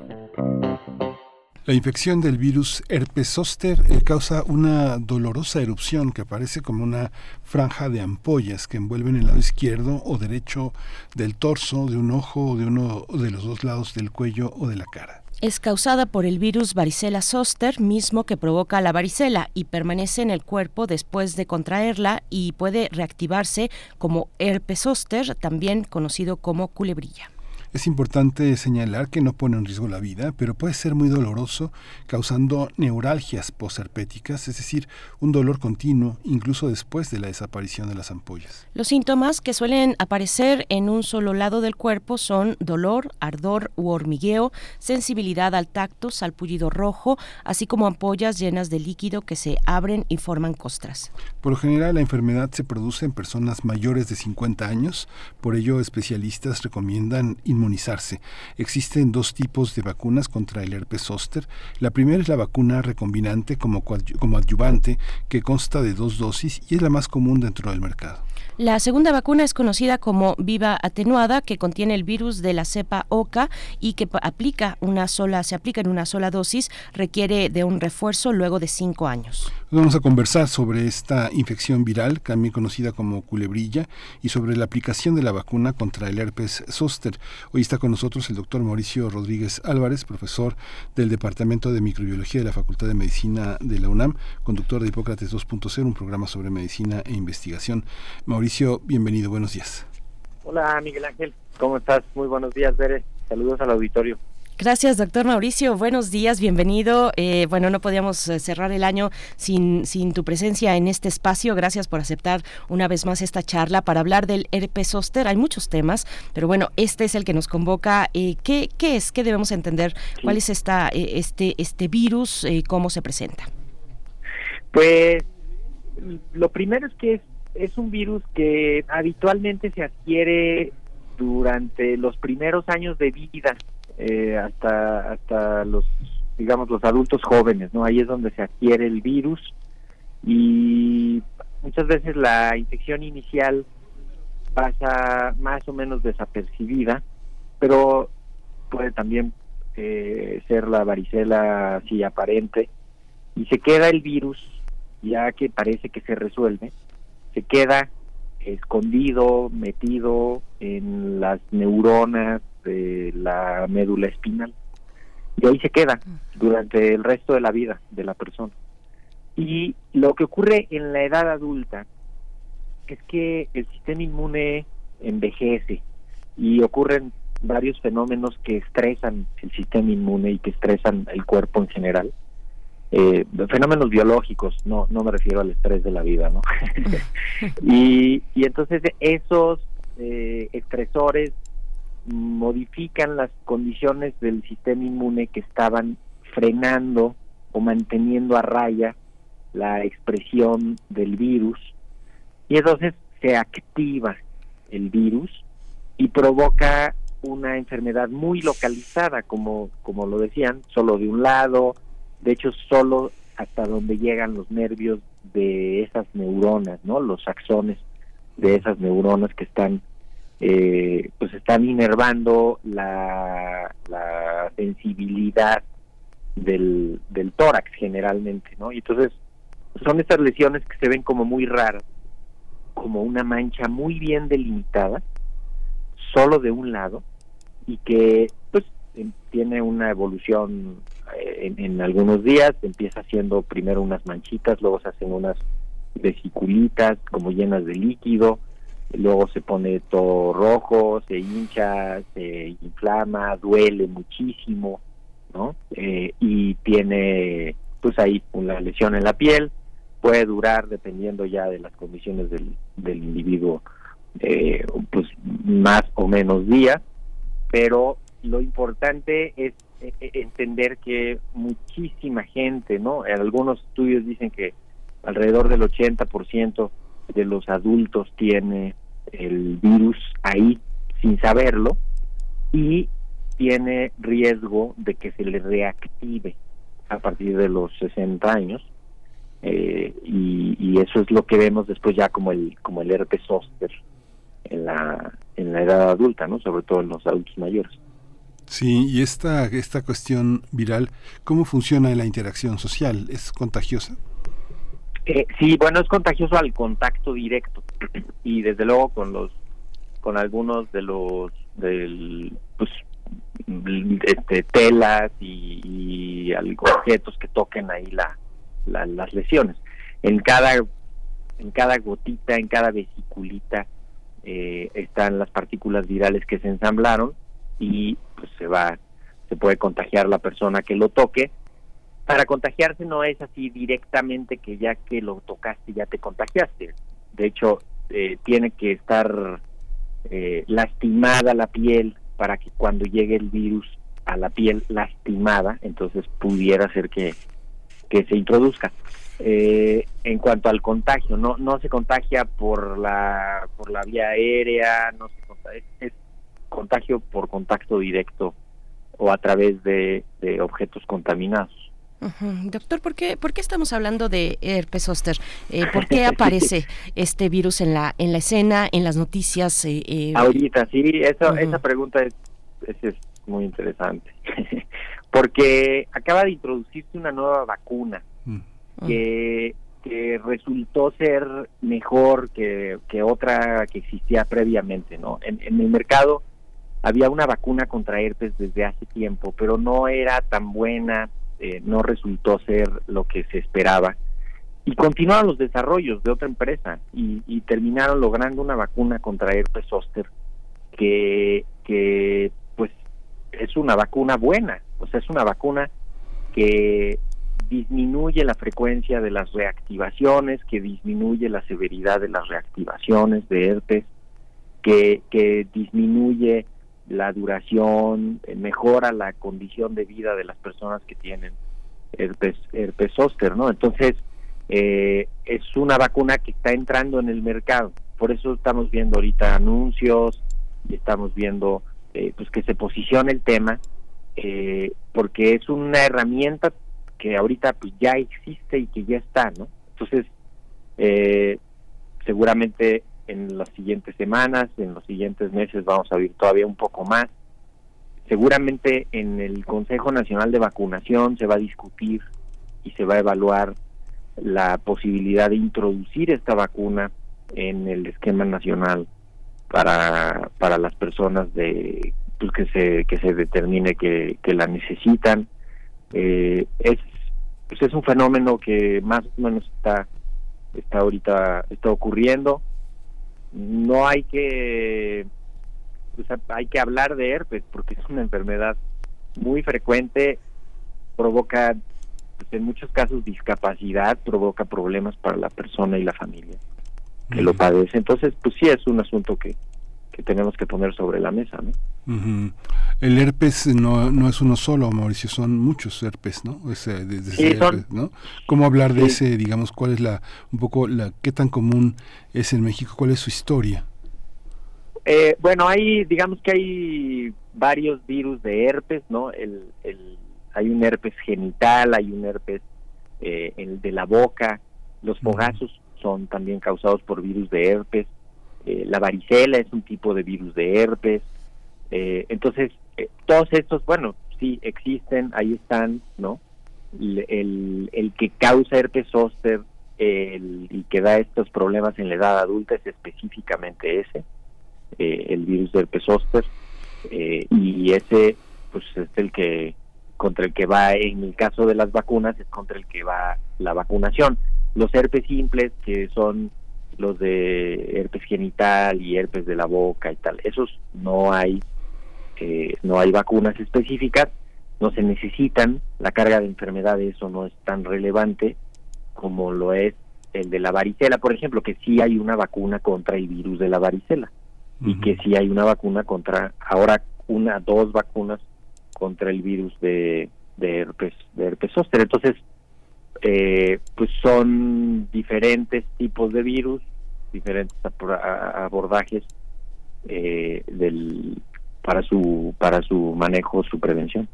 doctor, que afecte especialmente a personas eh, mayores de 50 años no significa que en personas de, de una edad menor eh, no puedan contraer el, el, Exactamente, ver, qué bueno, qué bueno que lo pones así, porque justamente personas que tienen algún problema de inmunocompromiso, o sea, alguna enfermedad o alguna condición que haga que su sistema inmune esté debilitado, que son muchísimas, ¿eh? o sea, trasplantes, enfermedades autoinmunes, enfermedades de, reumáticas, ¿no? Muchas de las de las artritis, eh, lupus, eh, trasplantes, te digo, eh, todos los que usan quimioterapia y radioterapia, todas estas personas eh, están en riesgo de que su sistema inmune se debilite por lo que les está ocurriendo. Y eso puede favorecer que si tienen el virus, se les reactive, ¿no? Es lo mismo que se ve, por ejemplo, con la tuberculosis, ¿no? Hay gente que trae ahí la bacteria de la tuberculosis, que ni se dio cuenta y que tal, y en cuanto entra en un momento de su vida así estresor, inmunosupresor, se le activa el problema. Igual de una manera más o menos parecida puede pasar esto. O sea, ya lo que hay que entender es que el virus se mete a las neuronas, se esconde dentro de las neuronas, mete su material genético ahí y entonces pues no hay quien lo detecte, nadie del sistema inmune lo puede detectar. Entonces, en cuanto pudiera empezar a haber algún problema, el sistema inmune cuando es bueno lo frena, pero cuando es débil, tal, y eso pasa en muchas personas que son menores de 50, menores de 60, desde luego, eh, pero que y lo puede y lo puede tener. Esto no significa que todo mundo debe vacunar, ¿no? Este, además son estas como estas indicaciones de pronto de pues, quién se debería de vacunar. Bueno, pues para empezar, los que tengan antecedentes de que ya se les reactivó alguna vez el herpes que ahí traían. Ya con eso, pues no sé si ya con eso se acaban las vacunas que haya disponibles. O sea, tampoco es sí.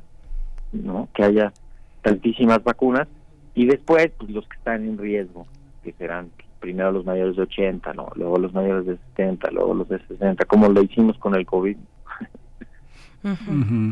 Hay una hay una parte también que tiene una este distinguirlo en la en la vida cotidiana pues no es fácil, ¿no? Digamos que el herpes simple que tiene el 80% de la población este mayor de 12 años es difícil de distinguir de otros eh, de otras formas del virus. Eh, eh, con todo y que las ampollitas son agrupadas son una característica muy evidente para un médico, para alguien clínico, pero no eso no es este qué estigma qué estigmas tiene, qué y qué y qué y qué hay una idea también que tiene también que ver con la perspectiva de género, que es una idea que este que también está en el en, en el en la atmósfera, ¿no?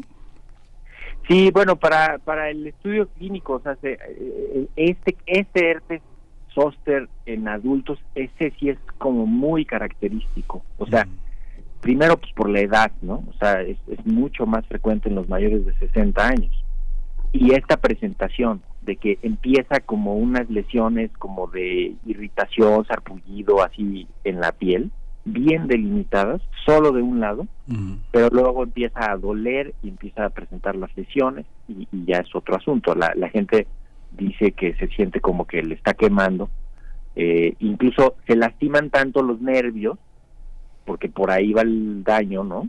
Eh, que, que después provoca una enfermedad que se llama neuralgia posterpética, que es pues en lo que se termina de recomponer el nervio, el, el, pues sigue doliendo. E, ese herpes sí es muy característico.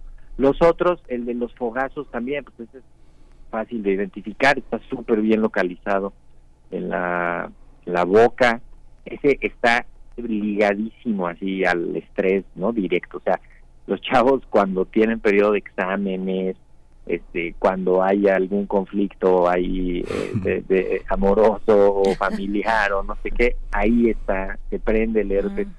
Incluso es clásico, ¿no? La, la, la, la persona que se va a casar, ¿no? El novio, la novia que se estresan así y, y el día que se van a casar o un día que se sale su herpes, pues porque ahí lo traían y el, el estresor o sea, el, factor que estresa, les prendió eso. Ahora, debería estar capacitado cualquier médico general para identificarlos, para saber qué hacer y tal, ¿no? O sea, no tendría que ser de especialista eh, porque pues no no acabamos. Imagínate cuánto cuánta gente, ¿no? Y, probablemente hay un sesgo de género y de eh, uno por porque busquen más atención las mujeres, ¿no? Más atención médica. Eh, eso eso podría ser así como alguna de las de las principales, em, pero no es tan o sea, así tan especialmente en alguna población, ¿no? Eh, Mauricio, y, eh, entre los síntomas, um, pues uno que escuchamos en las notas eh, de, los medios es el del dolor. ¿Qué tan fuerte es el dolor? Y esto se debe a que se aloja en la médula espinal. ¿Cómo, es esta relación? A, ver, acuérdense que la médula espinal es un es así como un, tejido que está hecho de, de neuronas ¿no? De, del, no del cerebro, pero es justo de la médula espinal. Esas neuronas tienen un cuerpo neuronal y tienen prolongaciones, que son los axones, ¿no? Que los axones son como, como hilitos largos que salen de las neuronas, como que se van a ir a conectar con otros, pero que además van a ir hasta donde están inervando, o sea, donde tiene que registrar algo esa neurona. Entonces, esos son los nervios, ¿no? Los nervios son como cables y esos cables pues, son las neuronas que están ahí estirándose hasta allá. Entonces, como el virus vivía en la neurona y se va a buscar salir a través del axón y va a lastimar el, pues, toda la neurona, por eso duele, porque se dañan los receptores del dolor, porque se dañan las fibras nerviosas y eso es lo que duele. Por eso dicen que es un dolor que no saben si, si, si arde, eh, quema, este, duele, porque es una, como está alterada la sensibilidad de la, de la neurona, pues por ahí está el, daño. Pues Mauricio, pues eh, hay una hay una parte también que tiene que ver con estas con, con la con la vida social, eh, la, la parte con todo que la población lo tiene mayoritariamente, también hay una mayoría que tiene anticuerpos para poder evitarlo, ¿no? para poder tenerlo.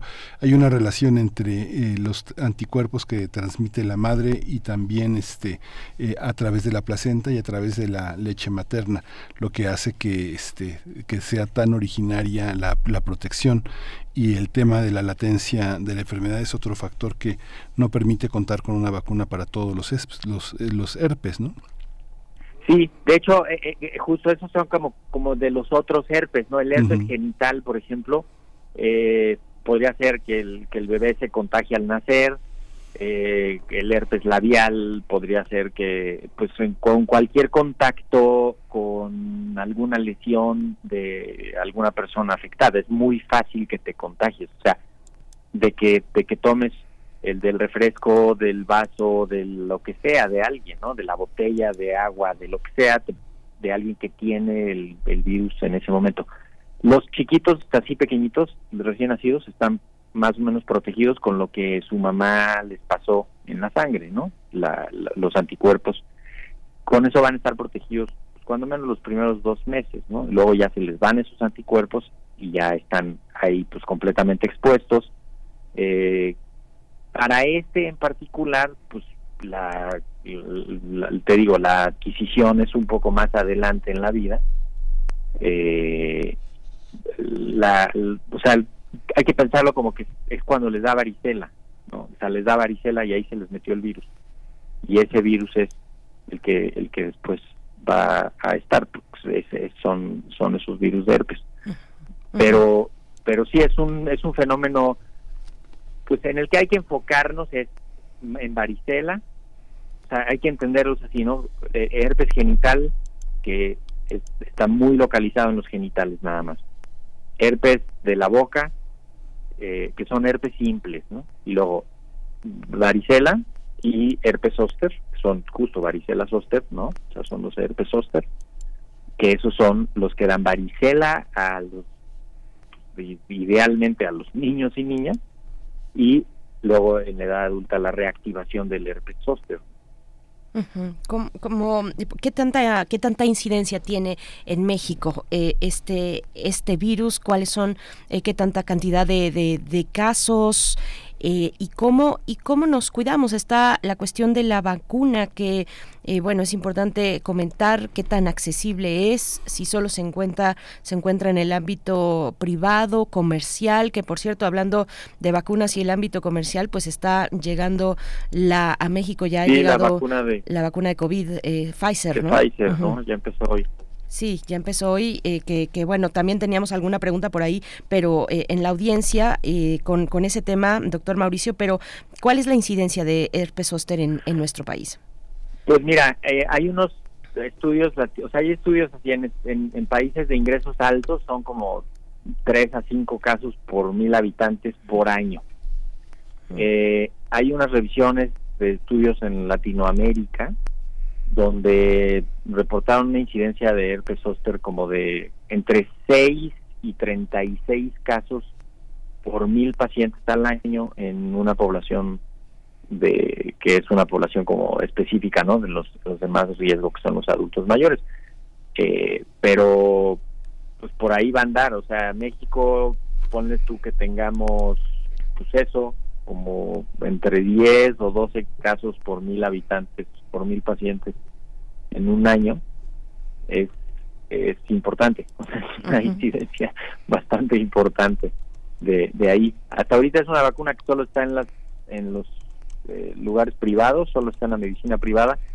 Es una vacuna que la, la empezaron a meter en farmacias, ya está la están vendiendo en algunas farmacias que tienen ya sistema para, para vacunar es costosa, sí, es costosa. Eh, no, no recuerdo exactamente el precio, pero pues no sé si anda cerca de los tres mil pesos la dosis. Eh, y es acaba de entrar, en serio, este año acaba de entrar esa vacuna. Entonces, se tienen que hacer estudios de farmacoeconomía para determinar si, si, se, si conviene meterla en el esquema de vacunación. Esto depende del Consejo Nacional de Vacunación. Esperemos que lo discutan, lo evalúen eh, y se pues, que se tomen las decisiones. Debería ser una vacuna que, cuando menos, a las personas que ya tienen el antecedente, o sea, empezar a hacer así una estratificación de riesgo. Las personas que ya tienen antecedentes de que ya les dio una reactivación, pues empezar por ahí, ¿no?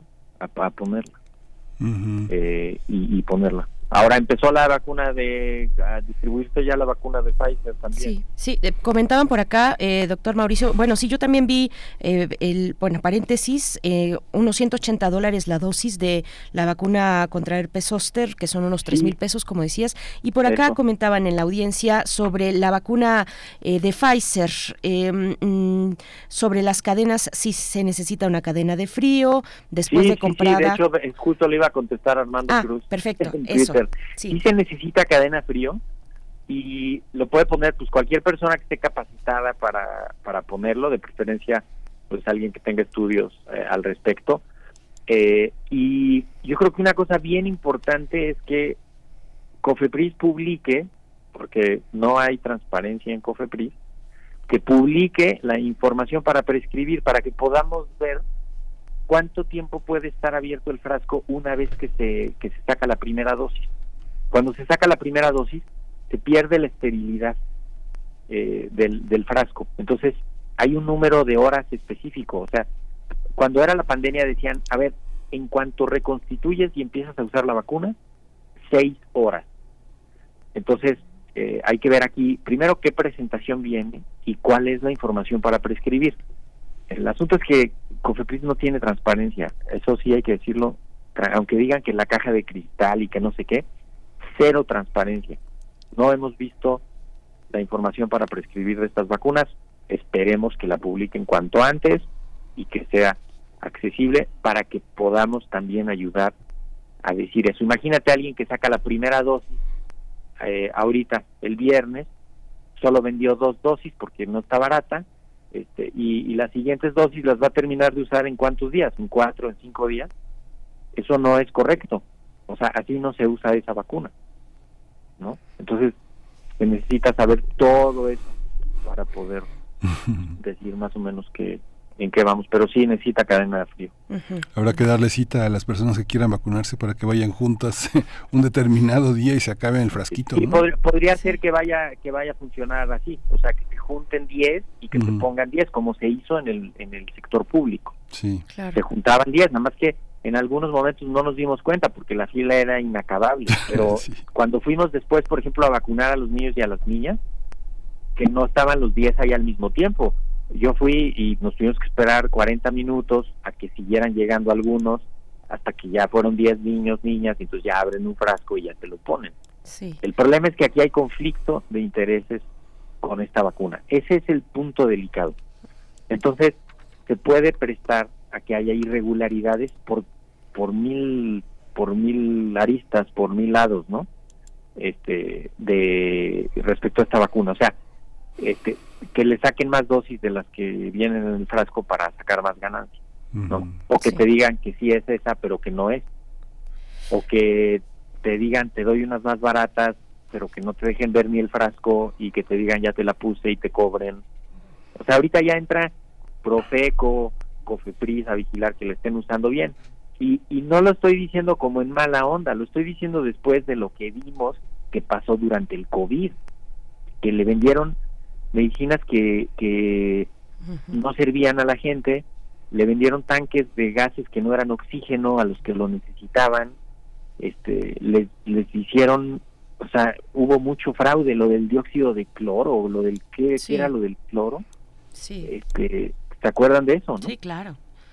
Todo eso fue charlatanería y, y abuso de la necesidad de la gente. Entonces, pues yo sí me veo imaginándome a una persona diciendo es que conseguí unos frascos, me sobraron, aquí te los te, te vendo más barato, pero que no te va a dejar ni ver la, la, la vacuna. Este, o a otro que sacó una dosis un día y luego cinco días después no terminó de vender las otras. Y entonces eso es delicado, o sea, eso ahí ojalá la autoridad se ponga las pilas y la gente lo exija, ¿no? Porque ahora sí, pues es un producto que, por el que se va a pagar, ¿no? Por supuesto, pues sí, ahora sí vamos a pagar por, al menos por, por Pfizer. Eh, doctor Mauricio Rodríguez, pues muchas gracias y ojalá que para el próximo año, ya cuando pasen los días, veamos cómo, cómo eh, va aterrizando ya la, eh, pues el mercado de la vacuna Pfizer en México. Ojalá podamos volver contigo por el momento. Bueno, te agradecemos todo este, to, to, toda esta guía, esta guía, este estar de la mano durante todo este año 2023. Te deseamos lo mejor para el cierre de año y el inicio del 2024 y de nuevo ojalá contemos contigo para, para el próximo, eh, pues una vez que, que Pfizer empiece a caminar en, ya en la vía comercial en nuestro país. Mauricio, muchas gracias, doctor. Con muchísimo gusto ver Miguel Ángel. Saludos a todo el equipo de, de Primer Movimiento, a todo el equipo de Radio UNAM. Muchísimas felicidades. Esperemos que estos días sean pues de, de recargar las pilas, los afectos eh, descansar y que el año que entra venga con pues con, con serenidad, con potencia, con aciertos y que sea un año un año intenso, interesante y que traiga que traiga lo mejor para todos y todas y pues siempre gracias por la apertura eh, porque pues ustedes no han ahora sí que no han no han dejado que la infodemia se cuele por los cables y los micrófonos. Y muchas gracias, muchas gracias Mauricio. Muchas gracias, igualmente va, va de regreso todo. Vamos a hacer una pausa musical, vamos a escuchar de Rosk Art, Arte Colectivo.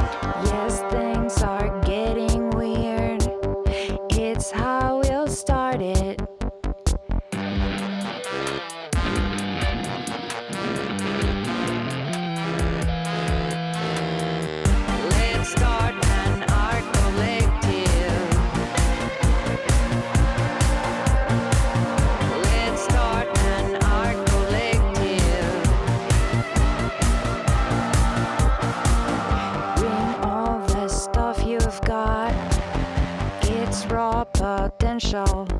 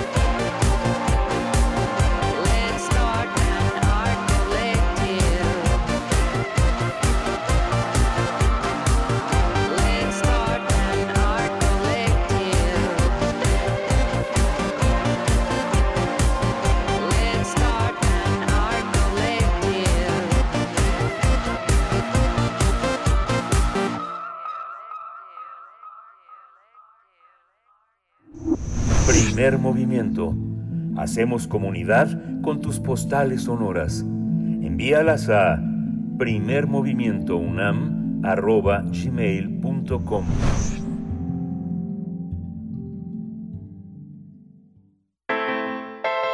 Nota Internacional. Con más del 55% del voto en contra, Chile rechazó la segunda propuesta para una nueva constitución redactada por la derecha y la extrema derecha. Con el 99% de los votos escrutados, la opción a favor alcanzó el 44% del apoyo de los chilenos. El plebiscito realizado el pasado domingo tuvo una participación del 83% y los resultados coincidieron con la mayoría de las nuevas encuestas levantadas días antes entre la ciudadanía de ese país para conocer el sentido de su voto. La primera propuesta para una nueva constitución política eh, fue considerada como refundacional. Fue rechazada en septiembre de 2022 con un 66% de los votos. La segunda propuesta fue calificada por muchos chilenos como más conservadora que la constitución actual que rige desde el régimen del dictador Augusto Pinochet, pero que ha sufrido varias modificaciones. Los principales críticos a la segunda propuesta señalan que se trata de un documento profundamente neoliberal y no responde a las principales demandas que surgieron en las movilizaciones chilenas de 2019. Gabriel Boric, presidente de Chile, dijo que el plebiscito del domingo favorece la democracia de Chile, de ese país, y anunció que durante su mandato no habrá un nuevo proceso constituyente, pero afirmó que su gobierno se centrará en las prioridades de las personas como la seguridad, la salud, la vivienda o la educación. Pues vamos a, vamos a hacer un análisis de estos resultados del plebiscito re- realizado en Chile sobre el proyecto de nueva constitución y está con nosotros Daniela Campos Letelier, eh, magister en ciencia política en la Universidad de Chile, docente en la Universidad Andrés Bello e integrante de la red de politólogas. Bienvenida, buenos días Daniela, bienvenida, buenos días. Hola, buenos días. Gracias, gracias profesora por aceptar esta, esta comunicación. Saludos hasta Chile. Eh, bueno, pues cómo, cómo entender cuál es el, el contexto que da lugar a, a esta, a, a estos procesos de que apuntan a una nueva constitución que nos eh, puedas, doctor, eh, profesora, dar, dar ese contexto. Surge en 2019 con eh, pues esta, este descontento social que se volcó a las calles, fue, fue parado por, por la, la pandemia, pero es ese, digamos, eh, el, el detonador de, de, este, de este proceso eh, por, por una nueva constitución.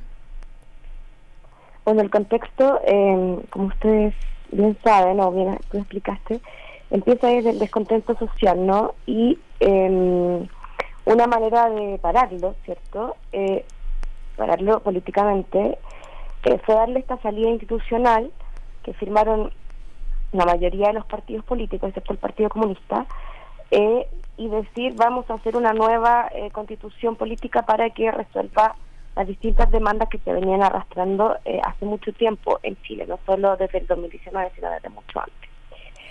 Eh, ahí se hizo la primera propuesta constitucional con la convención constitucional que era muy a la vanguardia, donde em, participaban, era paritaria, había cupos para los pueblos originarios, pero lamentablemente esta propuesta eh, fue rechazada con un 62%. Recuerdo que fue un golpe súper grande porque em, muchos creíamos que iba a ganar el apruebo y lamentablemente eso no fue así. Después de esa, de esa eh, propuesta eh, se inició otro proceso, pero ya mucho más alejado de la ciudadanía y mucho más, diría yo, como entre, mm, entre los partidos políticos, que deslegitimaba un poco la primera opción que había elegido toda la ciudadanía, que era una convención hecha entre ciudadanos, porque no quisieron que la escribieran, eh, que fuera mixta y la escribiera parte del, Congreso.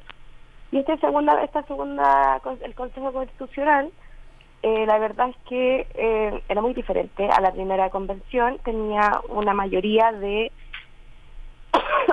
perdón, de, mm, eh, ¿cómo se llama?, de consejeros del Partido Republicano, que en este momento es de extrema derecha en Chile, y, y ellos tenían eh, la mayoría de, del Consejo. Por lo tanto, eh, fue muy difícil eh, aunar posiciones entre la centroizquierda y la izquierda y la derecha y la extrema derecha, porque obviamente la extrema derecha tenía el poder para no, eh, no generar acuerdos, porque tenía el quórum para poder imponer ciertas su, sus ideas. Fue lo que hizo, fue lo que criticó en una primera instancia a la primera convención constitucional, pero fue lo que hicieron en este segundo periodo y terminó lamentablemente siendo, digo lamentablemente porque los que más pierden en esto eh, son los ciudadanos, las ciudadanas, ¿no? Que han pasado cinco años, ha habido un gasto económico importante y nosotros, el pueblo de Chile, los ciudadanos y las ciudadanas, no tenemos una nueva eh, constitución política eh, democrática y con consensos, ¿no? Entonces también somos los grandes perdedores, lamentablemente, y es una pena la actuación de los, políticos. Y como decía, para terminar, esa convención o sea, disculpa, esa propuesta de, constitución es muy partisana, es maximalista, es, es conservadora, muy conservadora, neoliberal y yo diría que está escrita para un nicho de una élite política y, y social eh, totalmente. Y fue rechazada por lo mismo, yo creo, o sea, la ciudadanía entendió que más encima que haya una involución en los derechos sociales que tanto ha costado eh, conseguir en nuestro país. Cuando vimos este proceso en Chile, eh, todavía no era presidente Milei, ¿no? Y ahora que esta, esta vecindad y esta dicotomía entre muchos sectores de la sociedad chilena eh, hace pensar en retrospectiva cómo se va cómo se va gestando también en el sur una, una, una forma de neoliberalismo y de nueva derecha como se gestó en México en el año 2000 con la llegada de el Partido de Acción Nacional al poder con Fox y con Calderón. Cómo cómo lo cómo observas Daniela este proceso que ahora digamos que regionalmente tiende a, poner en el observatorio un proceso de culturas tan hermanas, tan semejantes, eh, la chilena, la argentina, el Uruguay, el Paraguay, que de alguna manera son el sur para nosotros. ¿no? Claro. Eh, bueno, la ciencia de mi ley lo encuentro terrible en Argentina, eh, sobre todo para un pueblo tan tan dinámico, ¿no? Y tan tan resuelto, digamos, con su con sus derechos y con todo lo que han avanzado. Eh, pero eh, yo siento que de algún modo esta esta propuesta al no ganarla la extrema derecha de hecho son los grandes perdedores de de, de, esta esta elección plebiscitaria evidentemente no pierden todo porque se quedan con la constitución del 80 no entonces evidentemente siempre te van a decir o le van a decir a la vereda del frente se están celebrando la constitución de de Pinochet no, pero eso también es una provocación política, esta constitución tiene muchos cambios y estoy segura que por lo menos en 5 o 6 años más o 10 años más vamos a tener de nuevo otro, 8 años más porque yo creo que dos periodos políticos más de presidente vamos a volver a conversar porque esto se tiene que volver a hacer y Chile tiene que lograr tener una una mm, una carta magna en democracia. Ahora, claro, la asunción de la extrema derecha me preocupa, fue como en su momento Bolsonaro, Trump, ¿no? Eh, este cruce de que, que todo iba iba subiendo y, llegó a Chile, evidentemente, porque José Antonio Caz lo creó acá y, muchas personas eh, se atincharon con su, con su, se sintieron reconocidos con sus con sus propuestas, pero ahora el mismo partido eh, republicano está fragmentado, se fue Rojo Evas, que era uno de sus también eh, de los primeros que, que, comenzaron con el partido y se fue con 25 militantes, o sea, la derecha también se fragmentó, la ultraderecha y la derecha se fragmentó también en esta votación, muchos dijeron que iban a votar en contra, entonces yo tengo aquí un, digo esperanza porque me parece que los extremos no son buenos, menos estos extremos que son tan tienen muchos toques de fascismo, de involución contra las mujeres, las disidencias sexuales, ¿no? Eh, mucho neoliber- neo- neoliberalismo y más que eh, solidaridad en las políticas públicas uno ve caridad en ellas. Entonces hay una visión ideológica muy diferente de, de cómo ver eh, el, el país y cómo debiera eh, resurgir, ¿no? Entonces siento que eh, como son los grandes perdedores han hecho una muy muy mal mea culpa, no creo que ni, ni lo he visto en todos los días que han pasado, pero no sé si van van a seguir yendo en alza. Entiendo que tienen un discusión, una, un discurso bastante permeable que es como la delincuencia, el trabajo, y yo sé que los ciudadanos y las ciudadanas quieren eso ahora. De hecho, por eso este segundo periodo, eh, este segundo proceso, no estaba muy desencantado, las personas no estaban muy presentes como en el primero, no no estaban muy interesados porque lo que, que- y están cansados también y sentían que era muy lejano de, de, de ellos, ¿no? Eh, entonces creo que ahora todo tiene que volcarse, como dijo el presidente Boric, a la, a la actualidad nacional, para arreglar los problemas de fondo que son la delincuencia, sin duda, pero que tampoco es un, es un desastre como algunos tienden a mostrar. No es que Santiago o Chile sea tierra de nadie, eso no es así.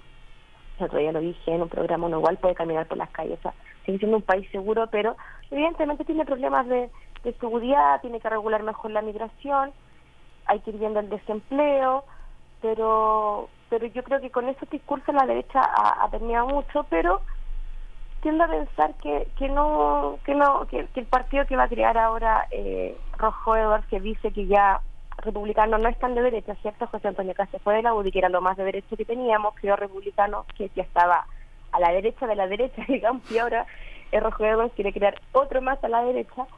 No creo que permee tanto, fíjate. Obviamente siempre va a tener seguidores, pero creo que no. Y pensar que el ejemplo de mi ley en Argentina nos va a ayudar a nosotros como chilenos y chilenas a ver que quizás no era la mejor salida eh, para, para votar. Y creo que ese ejemplo también va a replicar acá y espero que no se replique nada que tenga que ver con activos de fascismo, neofascismo y como digo, involución. Sí, profesora, eh, bueno, pues nos acercamos al cierre. Eh, ¿qué, ¿Qué nos dice de la sociedad chilena? ¿Qué nos dicen estos resultados? O sea, pensar que en 2022 rechazan una propuesta más de corte vanguardista, al año siguiente, 2023, rechazan una versión más conservadora. ¿Qué nos dice de lo que está ocurriendo, ocurriendo, de cómo dialoga la sociedad chilena y cuáles son sus intereses, cómo se está decantando políticamente?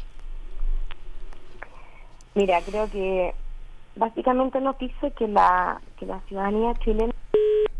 Ay, bueno. Vamos a volver en un momento rápidamente. Es un enlace hasta, hasta Chile con la profesora eh, Daniela Campos Letelier, docente de la Universidad Andrés Bello, integrante de la red de politólogas.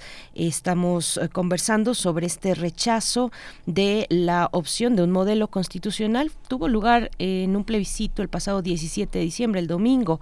eh, tuvo lugar este plebiscito, ganó la opción en contra de esta, este modelo de constitución por un 55% de, eh, de los ciudadanos y ciudadanas que participaron en este proceso, que fue un, tuvo un 83% de participación este plebiscito. Y bueno, en estas condiciones, con esta historia, con un pues embrollo ahí que precisamente estábamos preguntando a la profesora Campos Letelier cómo entender a la sociedad chilena en estos, en esto, en estos procesos. Eh, estamos de vuelta con ella. Eh, profesora Daniela Campos, ¿nos escuchas? Sí, disculpen, se cortó. Adelante, al contrario, por favor, cuéntanos. Eh, decía que yo creo que ambas propuestas eran un poco... Yo nunca he creído que la primera propuesta de la Convención Constitucional era partisana y, muy extremista, era muy a la vanguardia, lo dijeron medios internacionales, no, so- no solo Chile, digamos. Eh, la segunda sí, sí que lo era, eh, pero más de un corte de extrema derecha, pero podemos decir que la primera también tenía cortes más de izquierda, tenía ahí algunos algunos gallitos políticos que quizás no eran necesario tenerlo, pero creo que básicamente lo que nos está diciendo la ciudadanía es que ellos quieren una propuesta de Carta Magna más de centro izquierda. Yo creo que Chile es un país más de centro izquierda y de izquierda, pero quieren aunar no acuerdos entre la derecha, la izquierda, la centro izquierda y la centro derecha y que salga de ahí algo que mejore eh, la, la vida de- del pueblo chileno. Y creo que eso no, no se ha logrado hacer. Quizá creo que en la primera mucho más de verdad no quiero ser injusta con la primera pero también en la primera eh, hubo mucha desinformación mucha fake news mucha gente creía que iban a cambiar desde el escudo nacional el himno nacional hasta que les iban a quitar sus casas. Hubo mucha desinformación y mucha desinformación malintencionada también que no es lo mismo que fake news son dos cosas son dos conceptos diferentes. Eh, pero creo que en el fondo la lectura es si quieren una, una propuesta de constitución mucho más de centro izquierda y quieren que los políticos y las políticas estén a la altura y puedan eh, hacer consensos, ¿no? Si estamos en democracia, lo mínimo que pueden hacer es una política de consenso, eh, de conversar y no atrincherarse cada uno en su extremo y decir yo voy a imponer mi, mi- mis ideas, yo voy a po- imponer mis otras ideas y no, y no conversar, que es un poco lo que está pasando ahora, la derecha que perdió y dice nosotros no vamos a mover ni, ni ni un ápice de donde estamos, no vamos a aceptar las políticas de, públicas que está presentando el, el presidente Gabriel Boric, por ejemplo, eh, tampoco, a- acá hubo, ah, no sé si ustedes enteraron, o llegó a México, pero hubo un robo histórico tributario de, de grandes empresarios y empresarios eh, al servicio de impuesto interno chileno y la derecha ya votó en contra para que ni siquiera se viera eso en, en el Congreso. Entonces, em, me parece que ese tipo de, de- de políticas o ese tipo de, de, de actuaciones son las que la ciudadanía está agotada y está cansada.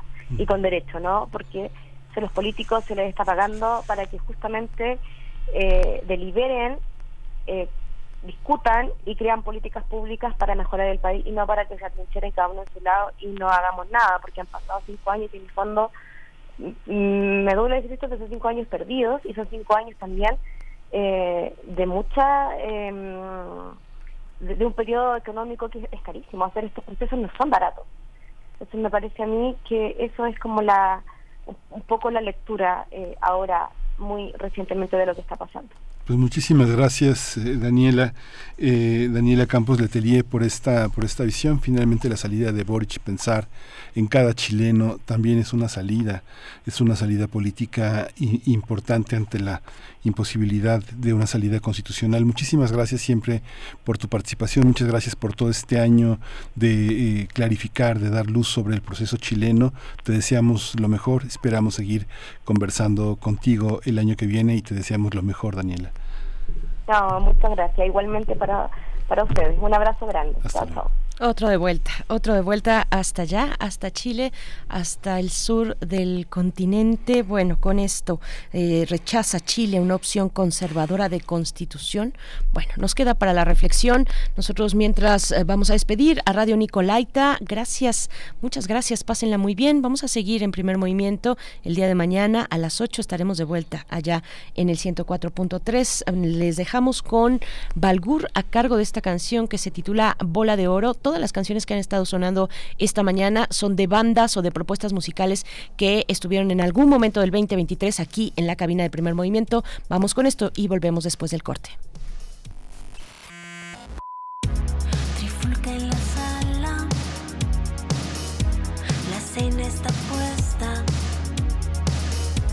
Personas que tragan,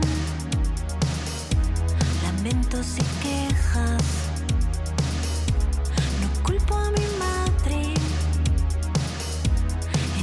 entiendo su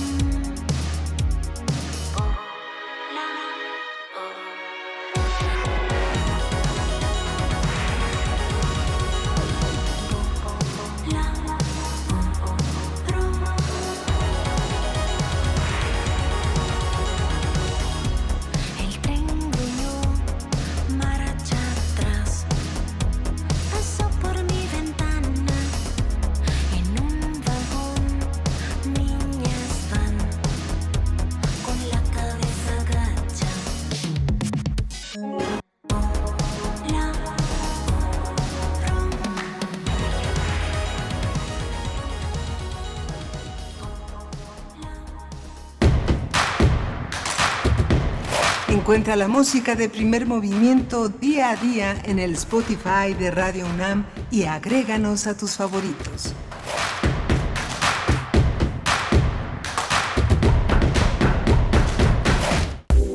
Para diciembre ofrecemos a nuestro auditorio una selección de obras de la dramaturgia universal de autores de diferentes épocas y diversas nacionalidades.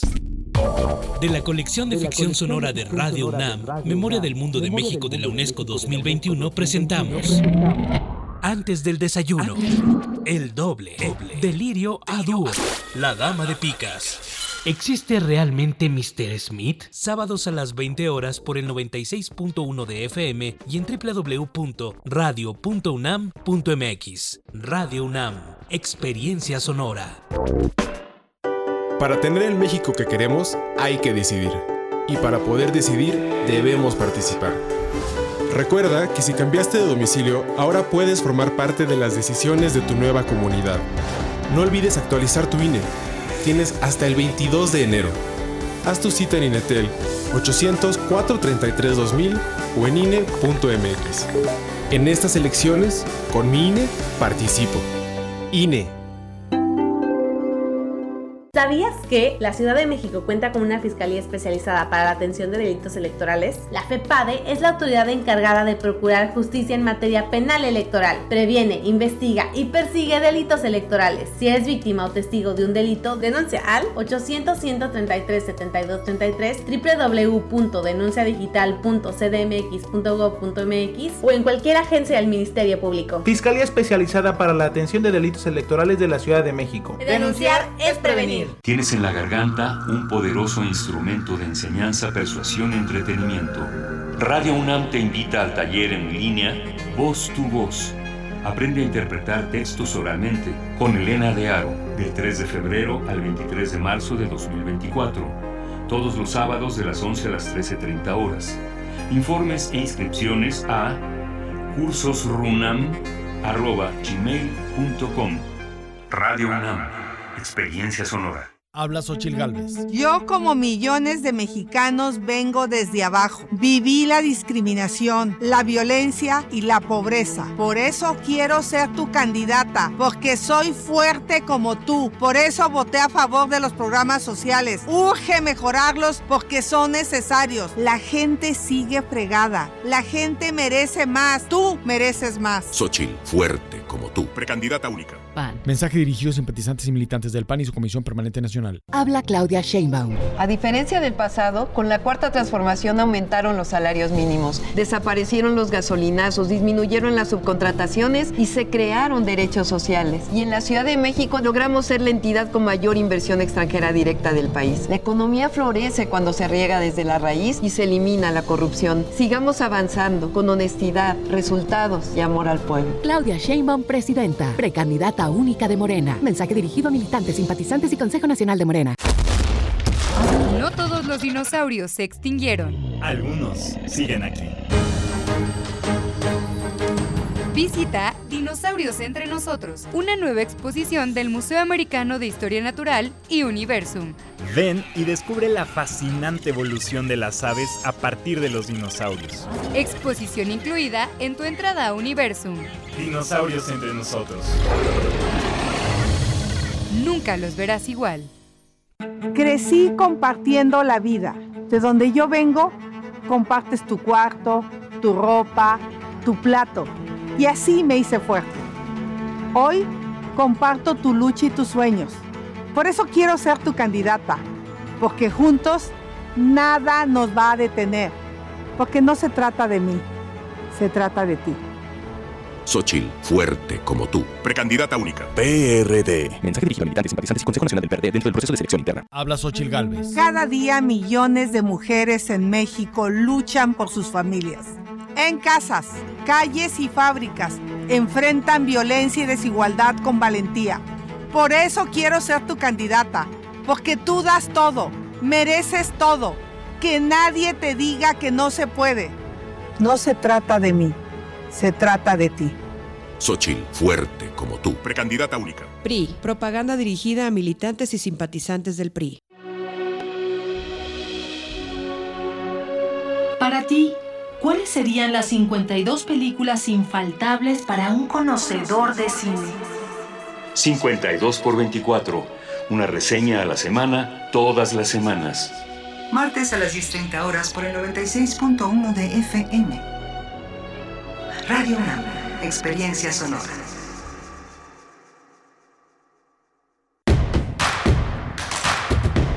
Síguenos en redes sociales. Encuéntranos en Facebook como Primer Movimiento y en Twitter como arroba PMovimiento. Hagamos comunidad.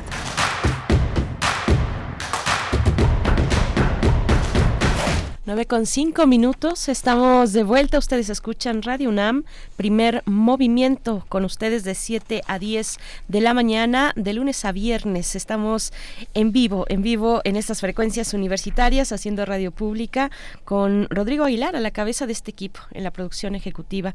Está también Andrés Ramírez en la operación técnica de la consola, los valientes que estamos acá en, en estos, en estos días de asueto, eh, donde pues la universidad está, está, está vacía, todo el mundo está en sus vacaciones. Estamos con ustedes. Nosotros estamos con ustedes porque no todo el mundo se va de vacaciones fuera de nuestra universidad. Muchas personas siguen en sus actividades eh, laborales. Y bueno, en esta mañana también con Miguel Ángel Quemain al micrófono. Querido Miguel Ángel, buenos días. En el corte hablábamos de, de los gastos, sobre todo en estas fechas, los gastos en libros. Cada quien tiene sus, sus perversiones. y los libros, eh, bueno, son, son una de, de, esos, de esos gastos para algunos de nosotros.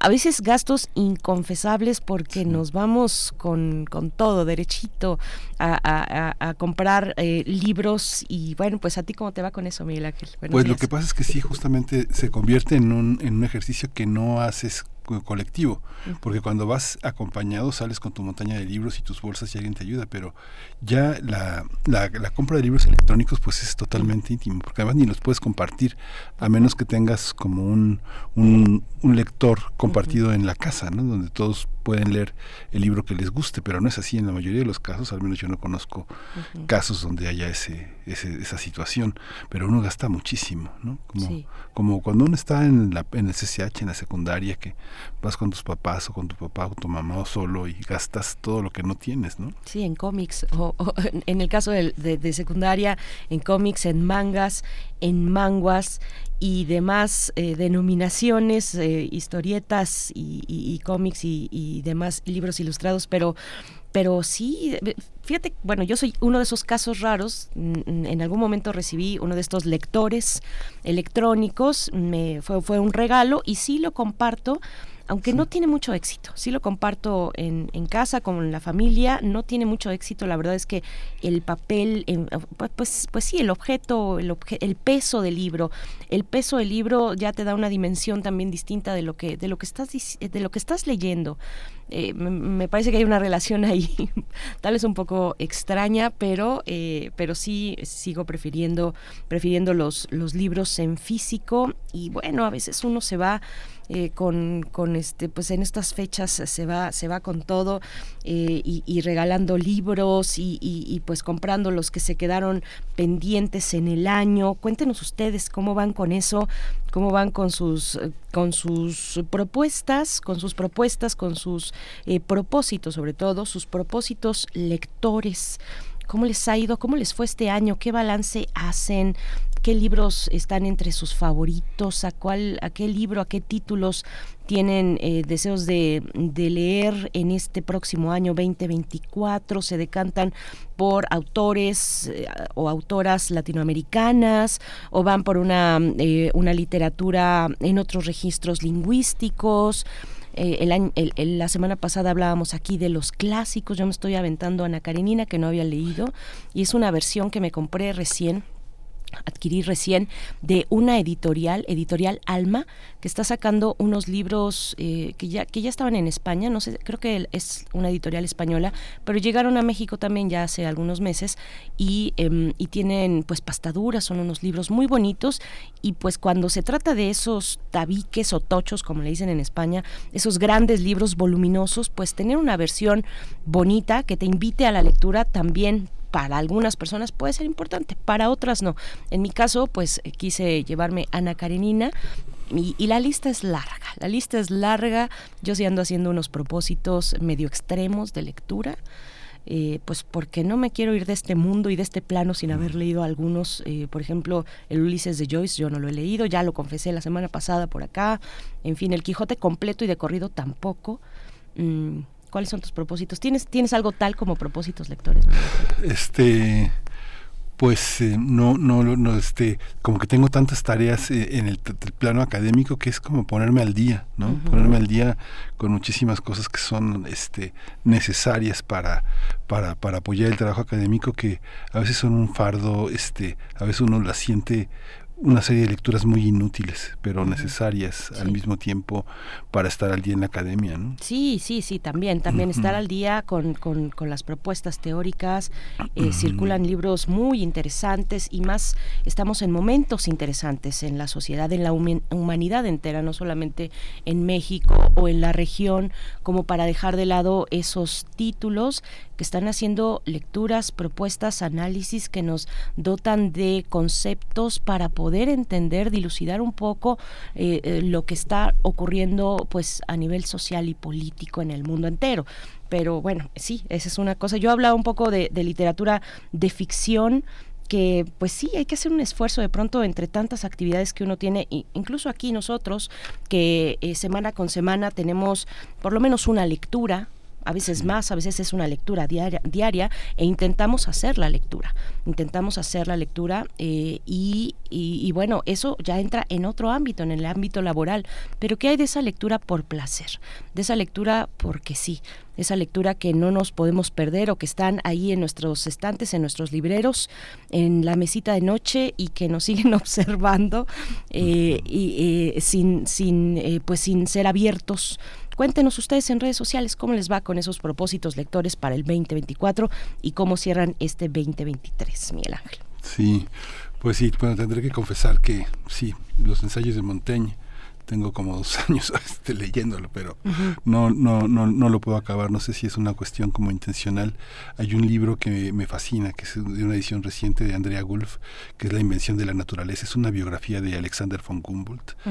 Es algo increíble, es increíble. Y leer a Humboldt también, este en la, en la invención de la naturaleza es algo, el nuevo mundo, que es un libro es un libro que es increíble que quepa en un solo ser, ¿no? de Humboldt y sus viajes. Patricia Galeana editó un libro muy hermoso. La doctora Patricia Galeana en México, cuando era directora del Archivo General de la Nación, editó un libro que es hermosísimo, es una edición fiel a su original, que son los viajes de Humboldt en México.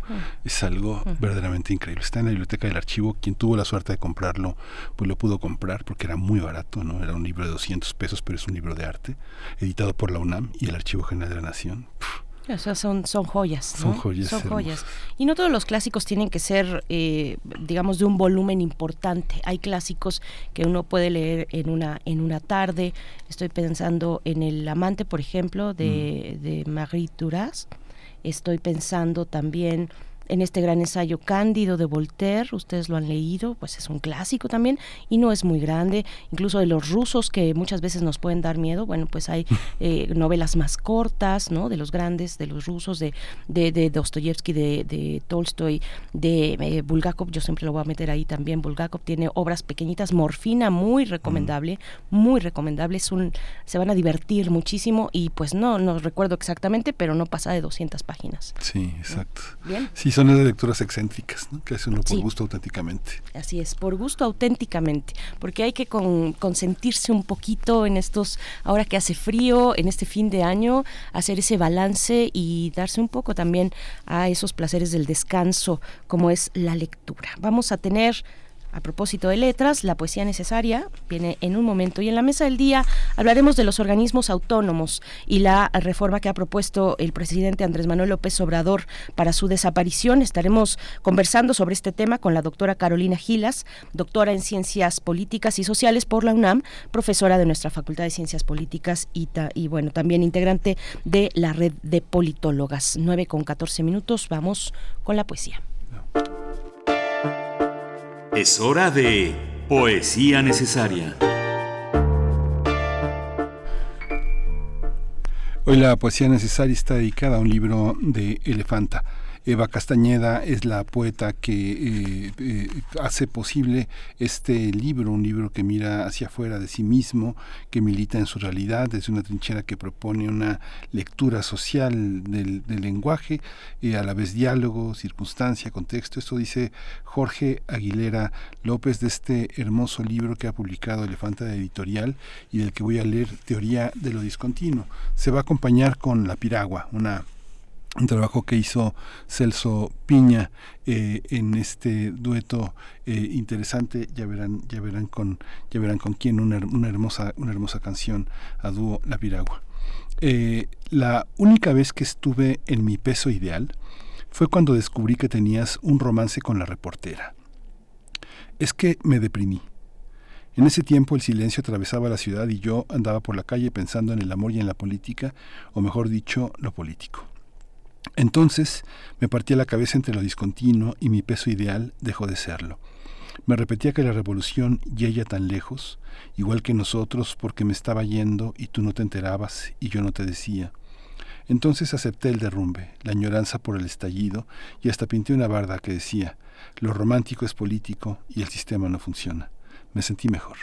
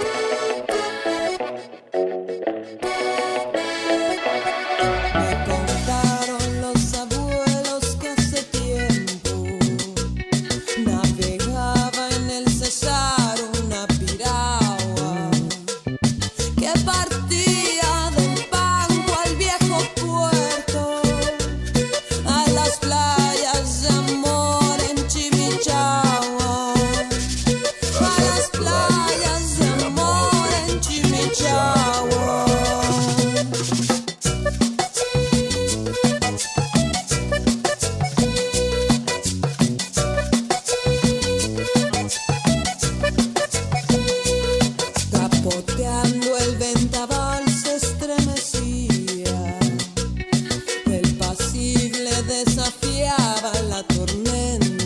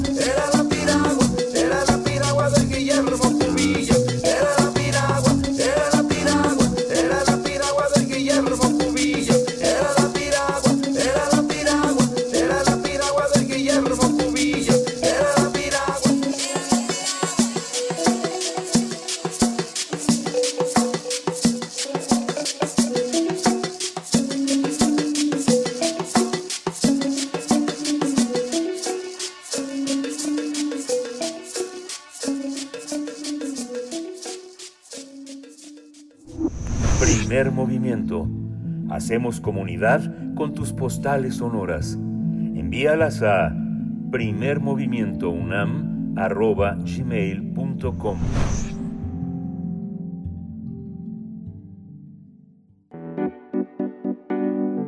La mesa del día. El presidente López Obrador anunció que antes de que finalice su mandato va a enviar una reforma administrativa para desaparecer los organismos autónomos como el Instituto Nacional de Transparencia, Acceso a la Información y Protección de Datos Personales, la Comisión Federal de Competencia Económica y el Instituto Federal de Telecomunicaciones, entre otros. A decir del mandatario, estos organismos no son autónomos y no sirven al pueblo, dijo, sino a las minorías. Durante su conferencia matutina, López Obrador dijo que la función de cualquier gobierno es procurar el bienestar colectivo y del pueblo, no de grupos, por lo que enviará esa reforma antes de que termine su sexenio. Sin embargo, representantes de sociedad civil rechazaron la propuesta para desaparecer estos organismos autónomos, al señalar que la defensa de la transparencia y el acceso a la información es importante para fortalecer la democracia y para la protección de los derechos de la ciudadanía. Pues vamos a analizar eh, las intenciones del presidente al hacer este llama, llam, llamado para desaparecer los organismos autónomos y está con nosotros la doctora Carolina Gilas, doctora en Ciencias Políticas y Sociales por la UNAM, profesora de la Facultad de Ciencias Políticas y Sociales, integrante de la red de politólogas. Doctora Carolina Gilas, bienvenida. Buenos días. Hola, muy buenos días, Berenice Miguel Ángel. Un privilegio siempre hablar con ustedes eh, ante, ante la audiencia. Buenos días. Muy buenos días, doctora Carolina Gilas. Al contrario, te robamos un poquito de tu tiempo de vacaciones. Ya toda la comunidad universitaria está pues eh, en, ese momento de descanso, así es que agradecemos doblemente tu disposición. Y bueno, con este tema que, que no es la primera vez, sino tal vez una mención reiterada en el discurso del presidente López Obrador, criticando eh, el actuar de los organismos y la función de los organismos o cómo se ha llevado en el plano de la realidad eh, la actividad de los organismos autónomos. ¿Qué, qué nos puedes comentar para para, el inicio. ¿Cómo, ¿Cómo viste este anuncio? Pues mire, primero, verdad, muchas gracias por la invitación. Como puedes ver, en la política, como la política nunca descansa, quienes la estudiamos y la analizamos tampoco. Eh, y como bien dices, Berenice, que era también lo primero con lo que yo quería empezar, eh, en efecto no es la primera vez en la que el presidente Andrés Manuel López Obrador sugiere eh, o llama a la desaparición de al menos algunos de los órganos autónomos. Lo hizo en 2021, todavía también durante el proceso electoral intermedio en aquel momento. Eh, lo hizo en 2022, lo hizo a finales de, 2020, de, de este año 2023 también. Entonces, eh, es una eh, como visión o una mirada pues ya reiterada en la perspectiva y en el entendimiento eh, del sistema político mexicano que tiene el presidente. En, en ese sentido, no es ninguna sorpresa. Quizá, pues, lo sorpresivo es ahora sí un anuncio que pareciera ser un poco más firme en sentido de presentar una eh, iniciativa. Sin embargo, el propio presidente dice que esa iniciativa será presentada hasta dentro pues, de casi un año, hasta septiembre del año próximo, porque lo que sí tiene muy claro el presidente, que la desaparición de estos órganos implica una reforma constitucional y en este momento eh, Morena y sus aliados en el Congreso pues no cuentan con la mayoría suficiente que les permitiría realizar a ese nivel eh, los ajustes en el marco constitucional que tenemos. Entonces, eh, hay la apuesta, ese pues, famoso plan C, del que ya tanto se ha hablado, parece pues buscar ampliar la, la presencia de Morena y sus fuerzas afines en los en las dos cámaras del Congreso Federal pues para poder eh, ahora sí con una nueva integración en septiembre de 2024 en el último mes eh, del ejercicio del poder por parte del presidente López Obrador proceder con esa con esa reforma Ahora, eh, yo creo que la cuestión no es de decir simplemente si no, o sea, es, uno de los temas donde donde creo que no hay lugar, en el, o no debería haber lugar en el debate público para hablar solo de dos tonalidades, de lo blanco y de lo negro, si todo está bien o si todo está mal. La cuestión es, por supuesto, mucho más compleja. Creo que eh, no no podemos eh, asumir o decir que los órganos autónomos, al igual que los demás órganos del Estado, estén funcionando a la perfección, pero me, parece que eso tampoco implica que tendríamos que estarlos desapareciendo, porque realmente desempeñan funciones muy importantes para el Estado mexicano y para la ciudadanía de México. Hay una hay un hay, hay, un tema Carolina que bueno es esta esta consideración de alguna manera tiene, tiene, tiene evidencias y tiene bases que de, todos estos organismos autónomos eh, no tenían mucho de autónomos, sino que también sirvieron para hacer este, para hacer valer ciertas ideas del gobierno federal en su momento y maquillarlo de ideas democráticas. Pero también hay una parte en que el gobierno no parece muy interesado en pedirle opinión a la gente que sabe, porque pareciera que las decisiones implican en sí misma una, una forma de sabiduría. Pensaba algo que no es autónomo, que es el, el tema del Consejo, yo no sé si tú observaste el reglamento interior del Consejo de Salubridad General, que prácticamente excluyó a toda la comunidad científica de las opiniones relacionadas con este Consejo estaba en ese en ese consejo estaba el rector de la UNAM, el presidente de la Academia Mexicana de Cirugía, el presidente de la Academia Nacional de Medicina de México, entre otros organismos que son organismos de consulta científica muy importante para tomar decisiones en el orden de la salud. Ahora no hay ninguno, ¿no? Está hasta el de Pemex, está el de la defensa, pero no hay ningún médico ni ningún científico. Esto podrías tú considerarlo como politóloga un rumbo hacia la consideración sobre las opiniones de sectores de la sociedad que saben pero que no están considerados en las decisiones? Pues yo, yo coincido con, con esta preocupación, Miguel Ángel, pues me parece que hay decisiones, a ver, todos los gobiernos, eh, por supuesto, llegan eh, emergiendo de fuerzas políticas específicas, con de ciertos partidos políticos, con ideologías, proyectos, con una visión del Estado. Pero también tenemos que ser conscientes que dentro de todo eso hay cuestiones sobre las cuales pues el conocimiento político, eh, la visión política, ideológica o incluso percepción que podemos tener como, como ciudadanas, ciudadanos, pues no necesariamente reflejan el conocimiento científico, ¿no? Eh, justo en la cuestión que estás levantando del manejo de la pandemia, de ciertas medidas, diseño de vacunas, eh, políticas eh, pues, públicas en ese en ese aspecto.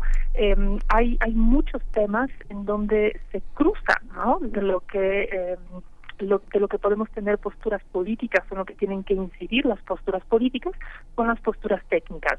Hoy estamos viendo un enorme y muy rápido desarrollo de las, de las inteligencias artificiales que pues, también llegaron a transformar nuestro mundo. Todavía creo que no terminamos de dimensionar hasta dónde va a llegar esa transformación, pero también si pensamos en la necesidad de regular este tipo de actividades, pues cómo hacerlo, quién, de nosotros entiende lo suficiente como para poder regularlo y es ahí donde la política realmente necesita de lo técnico, necesita del respaldo de pues, la comunidad científica, por supuesto, la tecnológica, eh, diferentes grupos que hay en la sociedad que lidian con, con ciertos problemas cotidianamente y necesita hacerlo pues de una manera que garantice que esas voces que pretenden ser voces pues más objetivos, más técnicos, más sustentados en conocimiento y no en percepciones o visiones ideológicas, para que informen las decisiones, para que ayuden a que las decisiones sean mejor tomadas.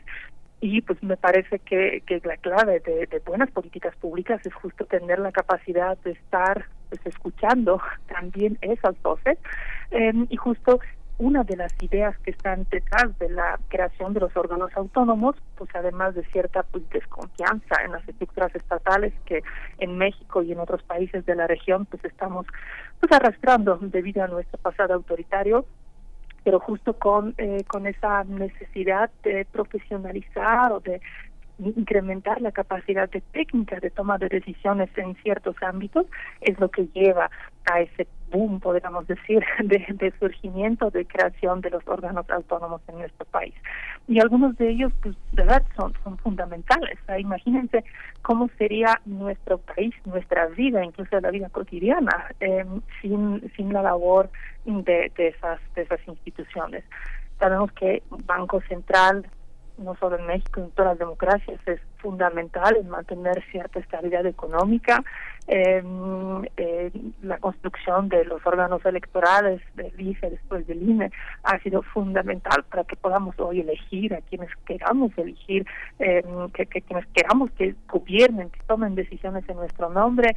La CNDH ha sido fundamental en poner frenos al Estado, a los abusos de los, de los que el Estado cometía en nuestro país antes. Eh, bueno, que sigue cometiendo también lamentablemente todavía eh, en contra de su propia ciudadanía. Como ustedes como periodistas saben perfectamente bien qué tan importante ha sido el IFAI y ahora el INAI para justo el ejercicio periodístico, para que el periodismo pueda controlar eh, el poder, para que pueda eh, revelar cuando se dan sucesos de corrupción, de manejo eh, ilegal, casos como la estafa maestra, ¿no? De los eh, relativamente recientes, pues han sido en gran parte posibles justo gracias a la existencia de los órganos autónomos. Entonces, me parece que decir de cajón que ninguno sirve y lo que necesitamos hacer es eliminarlos y regresar todas esas tareas al Estado es una decisión definitivamente equivocada. Eh, los órganos autónomos están ahí también para frenar, para controlar, para equilibrar a los otros poderes y el poder no se puede equilibrar a sí mismo, el gobierno no se puede controlar a sí mismo, eh, necesitamos que lo hagan otros, ¿no? que lo hagan otras instituciones eh, y otros grupos como, insisto, lo son, eh, lo son periodistas. Entonces, eh, podríamos seguramente mejorar su desempeño, eh, pero me parece que, que no deberíamos tratar de borrarlos eh, de una manera tan tan tajante pues negar de manera tan tajante el impacto que han tenido en la vida de México. Sí, doctora, eh, el presidente eh, insiste en que estos órganos autónomos no son tan autónomos, que no sirven al pueblo, lo ha dicho así, que están al servicio de minorías. Eh, puso en esa conferencia matutina el ejemplo del INAI, bueno, pero podríamos hablar de otros también. Puso el ejemplo del INAI, eh, dijo, salen a defender a los particulares. Eh, ¿cómo, ¿Cómo ver esto que está señalando el presidente? ¿Cuál es la crítica que toca hacer al, al, al actuar de los órganos autónomos? Para que efectivamente sus tareas o en, no sé cuál es tu perspectiva, pero que en todo caso, cuando, si el presidente tiene tiene la razón y tiene la evidencia, regresar estas tareas efectivamente eh, no no hacerlo al Estado, sino que mantenerlas en estos órganos autónomos. ¿Cómo cómo ver esto que dice el presidente y que y que muchas personas pues eh, resuena en muchas personas, muchas personas apoyan esa visión del presidente eh, pensando que, eh, que, organ- que órganos como el INAI están eso al servicio de las minorías y que no son que no son organi- órganos autónomos. Miren, yo creo que ahí hay como varios niveles analíticos que, que podríamos eh, eh, discernir o cuestionar, porque la primera idea, que, ¿quién define y qué significa estar al interés del pueblo? O sea, México es una sociedad muy amplia, muy diversa, y en realidad es difícil hablar de una situación en la que todos tenemos exactamente un mismo interés, o sea, todos tenemos mismos deseos, mismo interés superior, o sea, queremos vivir en una sociedad que esté en paz, em, que esté, que sea más igualitaria, que sea, que sea una sociedad de bienestar, pero no necesariamente estaríamos todas, todos, todos de acuerdo sobre cómo lograr no esa eh, esa visión de, un México mejor para todos nosotros eh, pues eso se refleja justo en la pluralidad eh, política en la que vivimos. Entonces creo que hay ojo con ese tipo de generalizaciones y decir o sirven o no sirven es, es mucho más complejo que simplemente eh, ponerlo en estos términos, en estas palabras tan eh, pues, unificadoras, ¿no? Mm, Creo que hay que recordar que, que somos una, una sociedad muy amplia, muy heterogénea, muy diversa y creo que eso es lo bello eh, justo de, de México y de la democracia que permite que así seamos, que no tengamos que ser todas, todos, todos realmente idénticos. Pero bueno, dejando de lado esta reflexión un poco más eh, pues, democrática, quizá un poco incluso filosófica, eh, me parece que, bueno, yo no estaría de acuerdo con esta, con esa, con esa visión. Me parece que el IFEINE sí sirve a toda la ciudadanía mexicana, a toda la sociedad mexicana. Me parece que el INEGI también lo hace. Me parece que también lo hace el, el INAI. O sea, quizá no todas esas eh, instituciones realmente son claramente identificadas por la ciudadanía mexicana, quizá no todas eh, realmente se aprecia, se entiende cuál ha sido, cuál es el impacto de lo que de lo que realizan ¿no? en nuestra sociedad, cuáles son los beneficios, quizá no siempre queda claro, eh, no sé, qué es lo que exactamente hace la COFECE eh, y cuál ha sido el impacto del actuar de la COFECE en el mercado de telecomunicaciones que tenemos en, en nuestro país. ¿no? Son cuestiones que quizá requieren pues, a lo mejor un mayor esfuerzo explicativo por parte de estos propios órganos, pero también un debate creo que de mayor profundidad, eh, que no trate de eh, de discutir todo en términos de, blanco y negro, ¿no? En, de que todo está o bien o mal, que no hay no hay grises. El, el mundo es más gris en realidad que, que solamente blanco y negro. Entonces, eh, me parece que hay que reconocer que no necesariamente, insisto, todas las instituciones han estado trabajando a la perfección. En los últimos años y es ahí, ahí también eh, creo que señal justo de, de esas divisiones. Eh, una de las instituciones autónomas más ampliamente o más fuertemente criticadas desde la sociedad civil es justo la CNH y es una de las pocas que el presidente no critica. ¿Por qué no critica? Porque la controla. ¿sí? Eh, lo mismo podríamos pensar sobre la FGR. El presidente no ha estado eh, criticando a la Fiscalía General de la República porque fue él quien designó a la persona que eh, ocupa ahora el cargo de, fiscal general y no no tiene un desempeño, digamos, excesivamente autónomo independiente frente al gobierno. Pero aquellas que sí, ¿no? Aquellas que han llegado el propio Poder Judicial, el INE, el INAI, justamente, eh, quienes han tocado, digamos, algunos eh, temas o han tenido desacuerdos en la interpretación constitucional o legal eh, frente a los intereses o los deseos o la manera en la que quiere conducir los asuntos del país el presidente, esos son donde se concentra esa crítica y una crítica muy dura del presidente. ¿no? Entonces, eh, creo que más bien hay que, hay que reconocer eh, y recordar siempre este tipo de instituciones no existen para darle gusto al poder, no existen para darle gusto ni al presidente, ni a la Cámara de Diputados, ni al Senado de la República. Este tipo de instituciones existen para ejercer ciertas atribuciones públicas que son atribuciones del Estado moderno, que el Estado tradicional realmente no eh, no tenía entre entre sus tareas fundamentales, son instituciones que deben controlar, que deben equilibrar justamente al poder ejecutivo y al poder legislativo y que el precio de eso suele ser pues ciertos desencuentros y en este caso en los últimos años eh, fuertes críticas. Y visto que no estoy diciendo que todos los órganos autónomos trabajan en la perfección, mucho depende de las propias personas que se designa para que ocupen eh, los cargos en estas en estas instituciones. Recordemos que eh, algunas de ellas, como el INAI, ni siquiera está integrado debidamente, por lo que la mayor parte de este año no ha podido siquiera trabajar adecuadamente porque la Constitución exige eh, un quórum de, de bueno, la legislación exige un quórum de cinco de las siete personas comisionadas. No está integrado adecuadamente el pleno del INAI el último intento hace apenas que una semana volvió a fallar en el en el Senado de la República. También es difícil decir que los órganos no trabajan adecuadamente si ni siquiera están integrados adecuadamente para realizar para llevar a cabo sus tareas y es que justamente la elección de las personas y las puestas a modo y los acuerdos, digamos, del autoritarismo y del totalitarismo anteriores marcaban mucho de las decisiones. Sin embargo, esta cuestión de la autonomía es una manera en una sociedad como la que aspiramos a hacer de hacer preguntas, de construir un diálogo y no dar eh, respuestas definitivas a nada, porque finalmente quien piensa que el poder es eterno, que el dinero es eterno, este eh, trata de dominar el futuro. Pareciera que dominar el futuro es una de las tentaciones eh, peligrosas de, de, del gobierno. Creer que eh, eh, es un gobierno para siempre, ¿no? que va a gobernar, gobernar siempre el mismo signo político, ¿no, este Carolina? Claro que sí, nunca nada es para siempre, nunca nada es absoluto.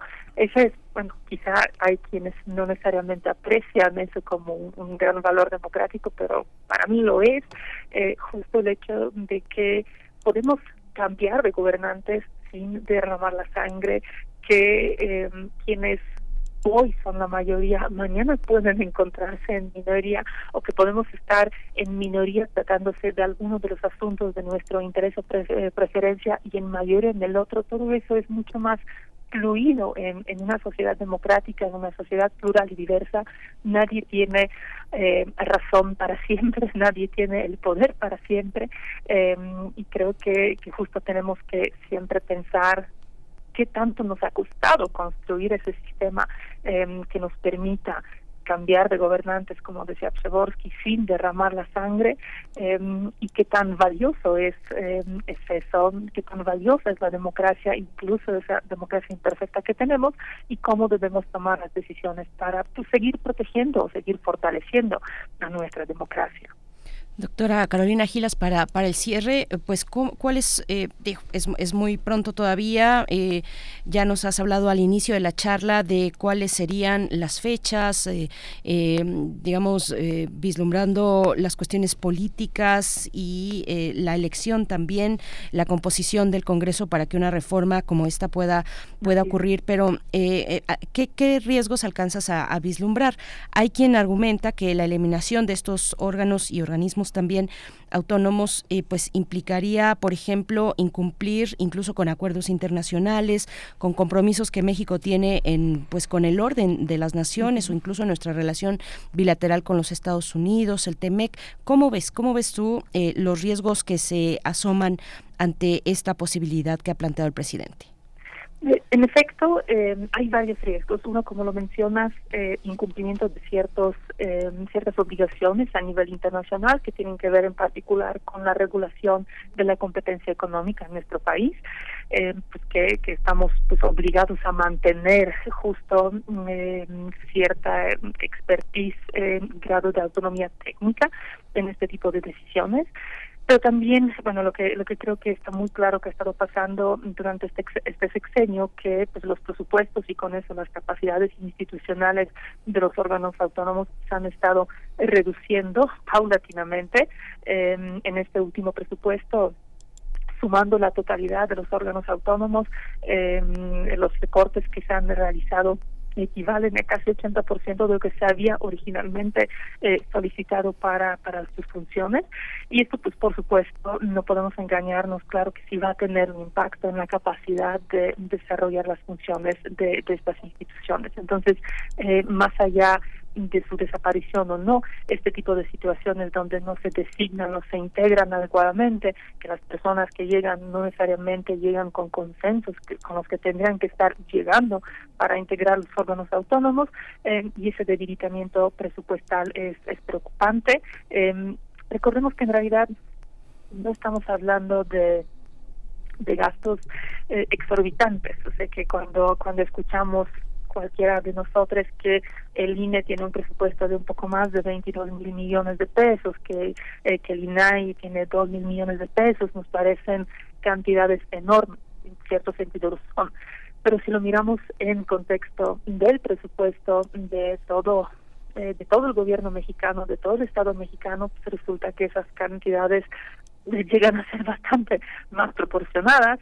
El presupuesto del INAI es eh, menos de un de una centésima del presupuesto federal, eh, que es eh, que los gastos de, próximo año 2024 son de ascienden a 9 billones, o sea, 9 millones de millones de pesos. De eso el INE nos cuesta nos costará el próximo año 22 mil millones de pesos. ¿no? O sea, no es una eh, no es un ahorro, no es una cantidad realmente exorbitante que estamos pagando por nuestra democracia y para que funcione nuestra democracia.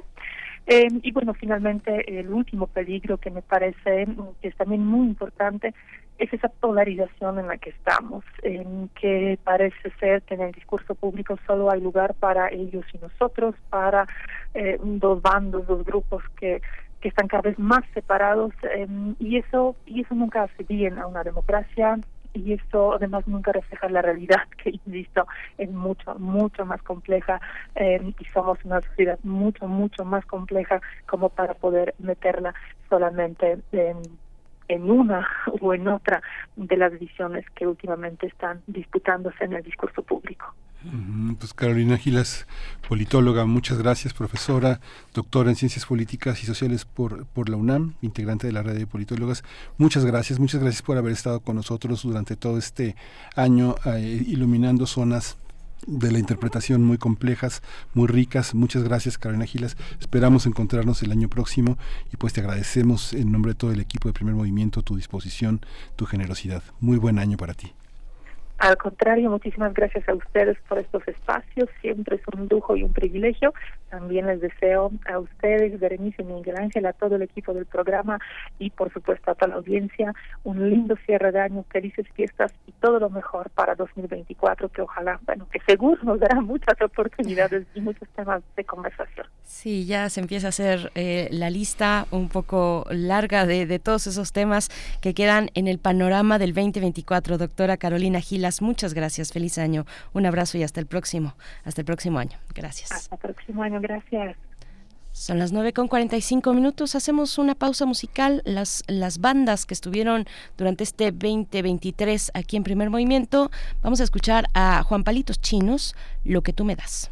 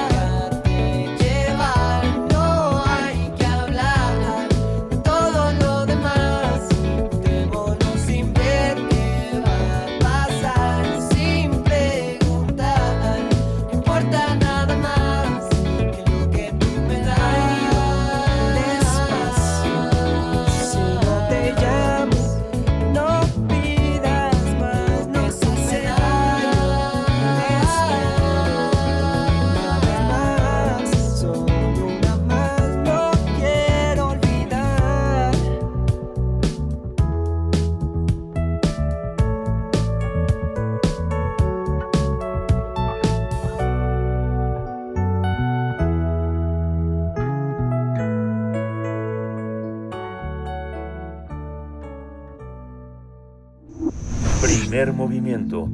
Hacemos comunidad con tus postales sonoras. Envíalas a primermovimientounam.gmail.com 9 con 50 minutos. Bueno, como sabemos, ya eh, también eh, el doctor Plinio Sosa se encuentra en su periodo de vacaciones, pero hemos tenido a lo largo de este año participaciones con él que son atemporales y muy interesantes. Así es que les invitamos a escuchar una vez más esta participación sobre la penicilina o que trabajen las enzimas. Es el doctor Plinio Sosa, académico de la Facultad de Química de la UNAM. Es una eh, participación que se transmitió el miércoles 2 de agosto de este año que volveremos a escuchar. Vamos con ello. El crisol de la química.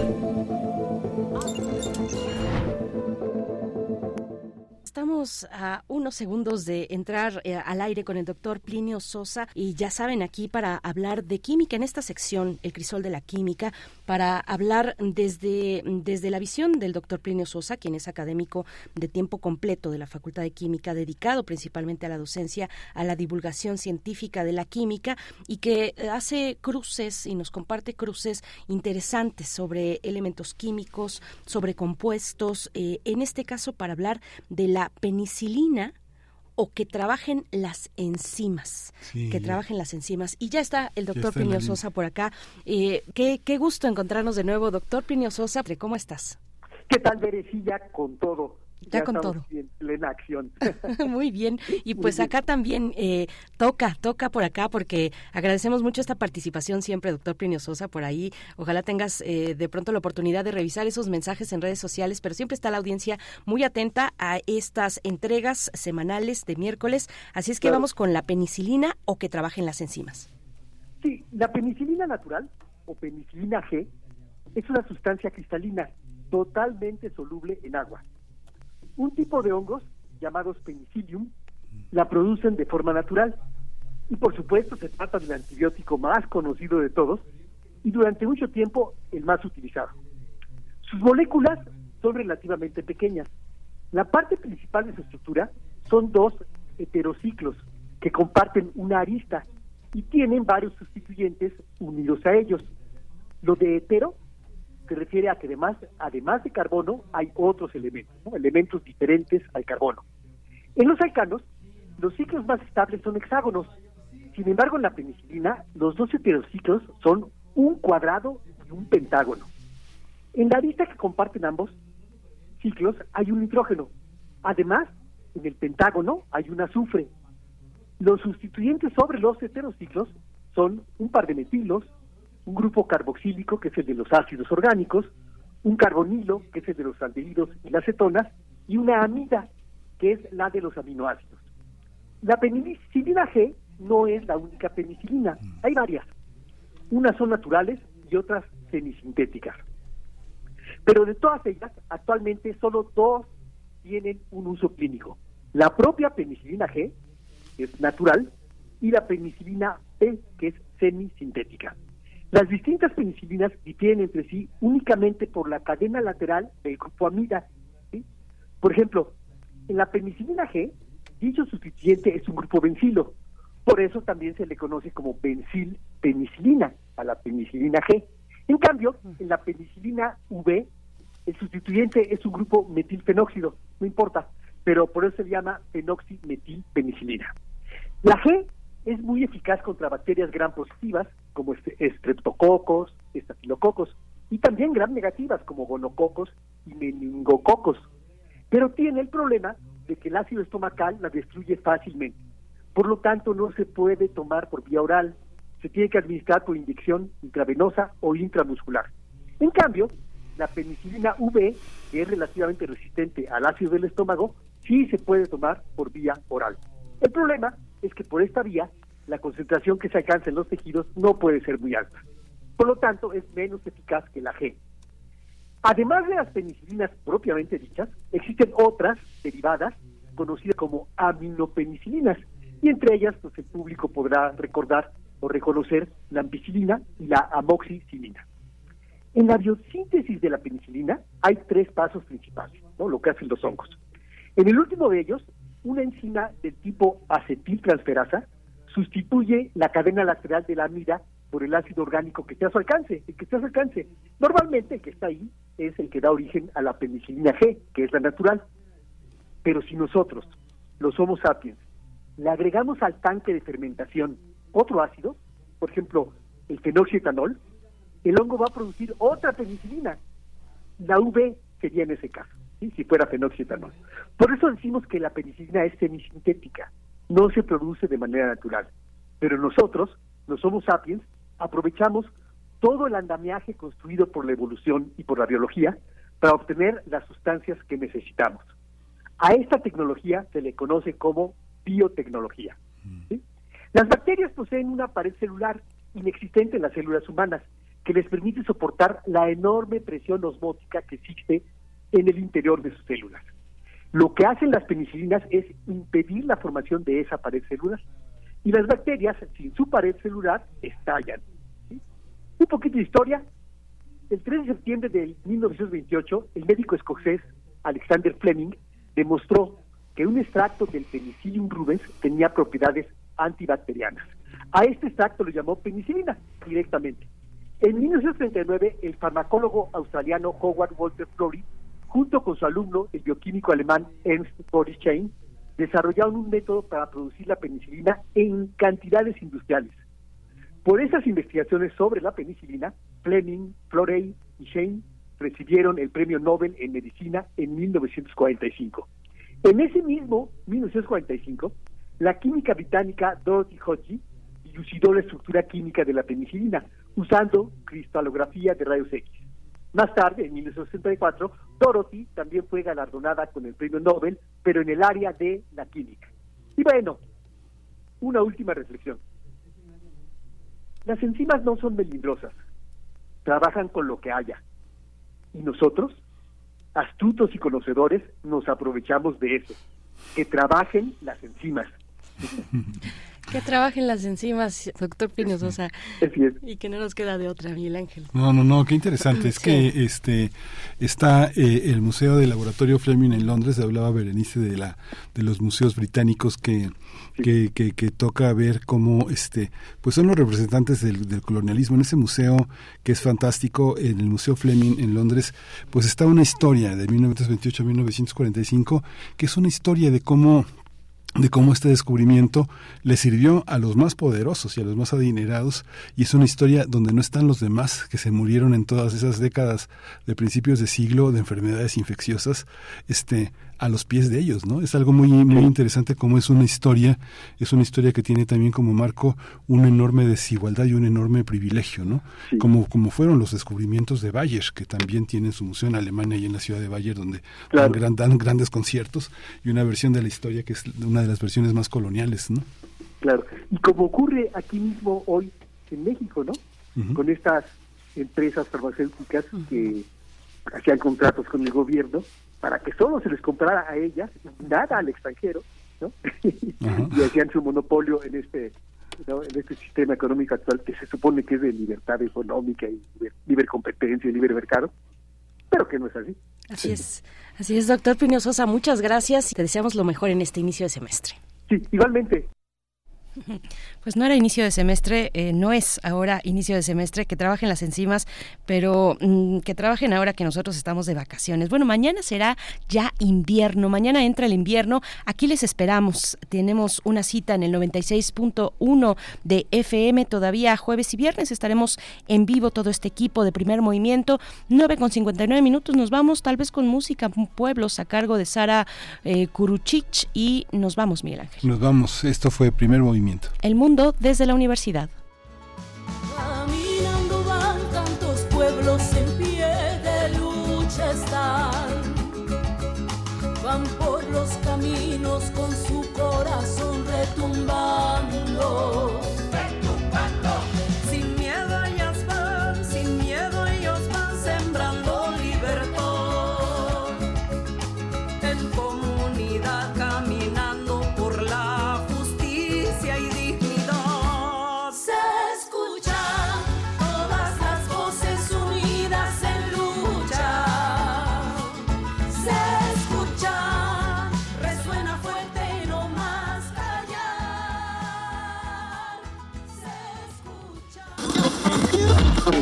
Radio UNAM presentó Primer Movimiento. El mundo desde la universidad. con Berenice Camacho y Miguel Ángel Gemain en la conducción. Rodrigo Aguilar y Violeta Berber, producción. Antonio Quijano y Patricia Zavala, noticias. Miriam Trejo, coordinación de invitados. Tamara Quirós, redes sociales.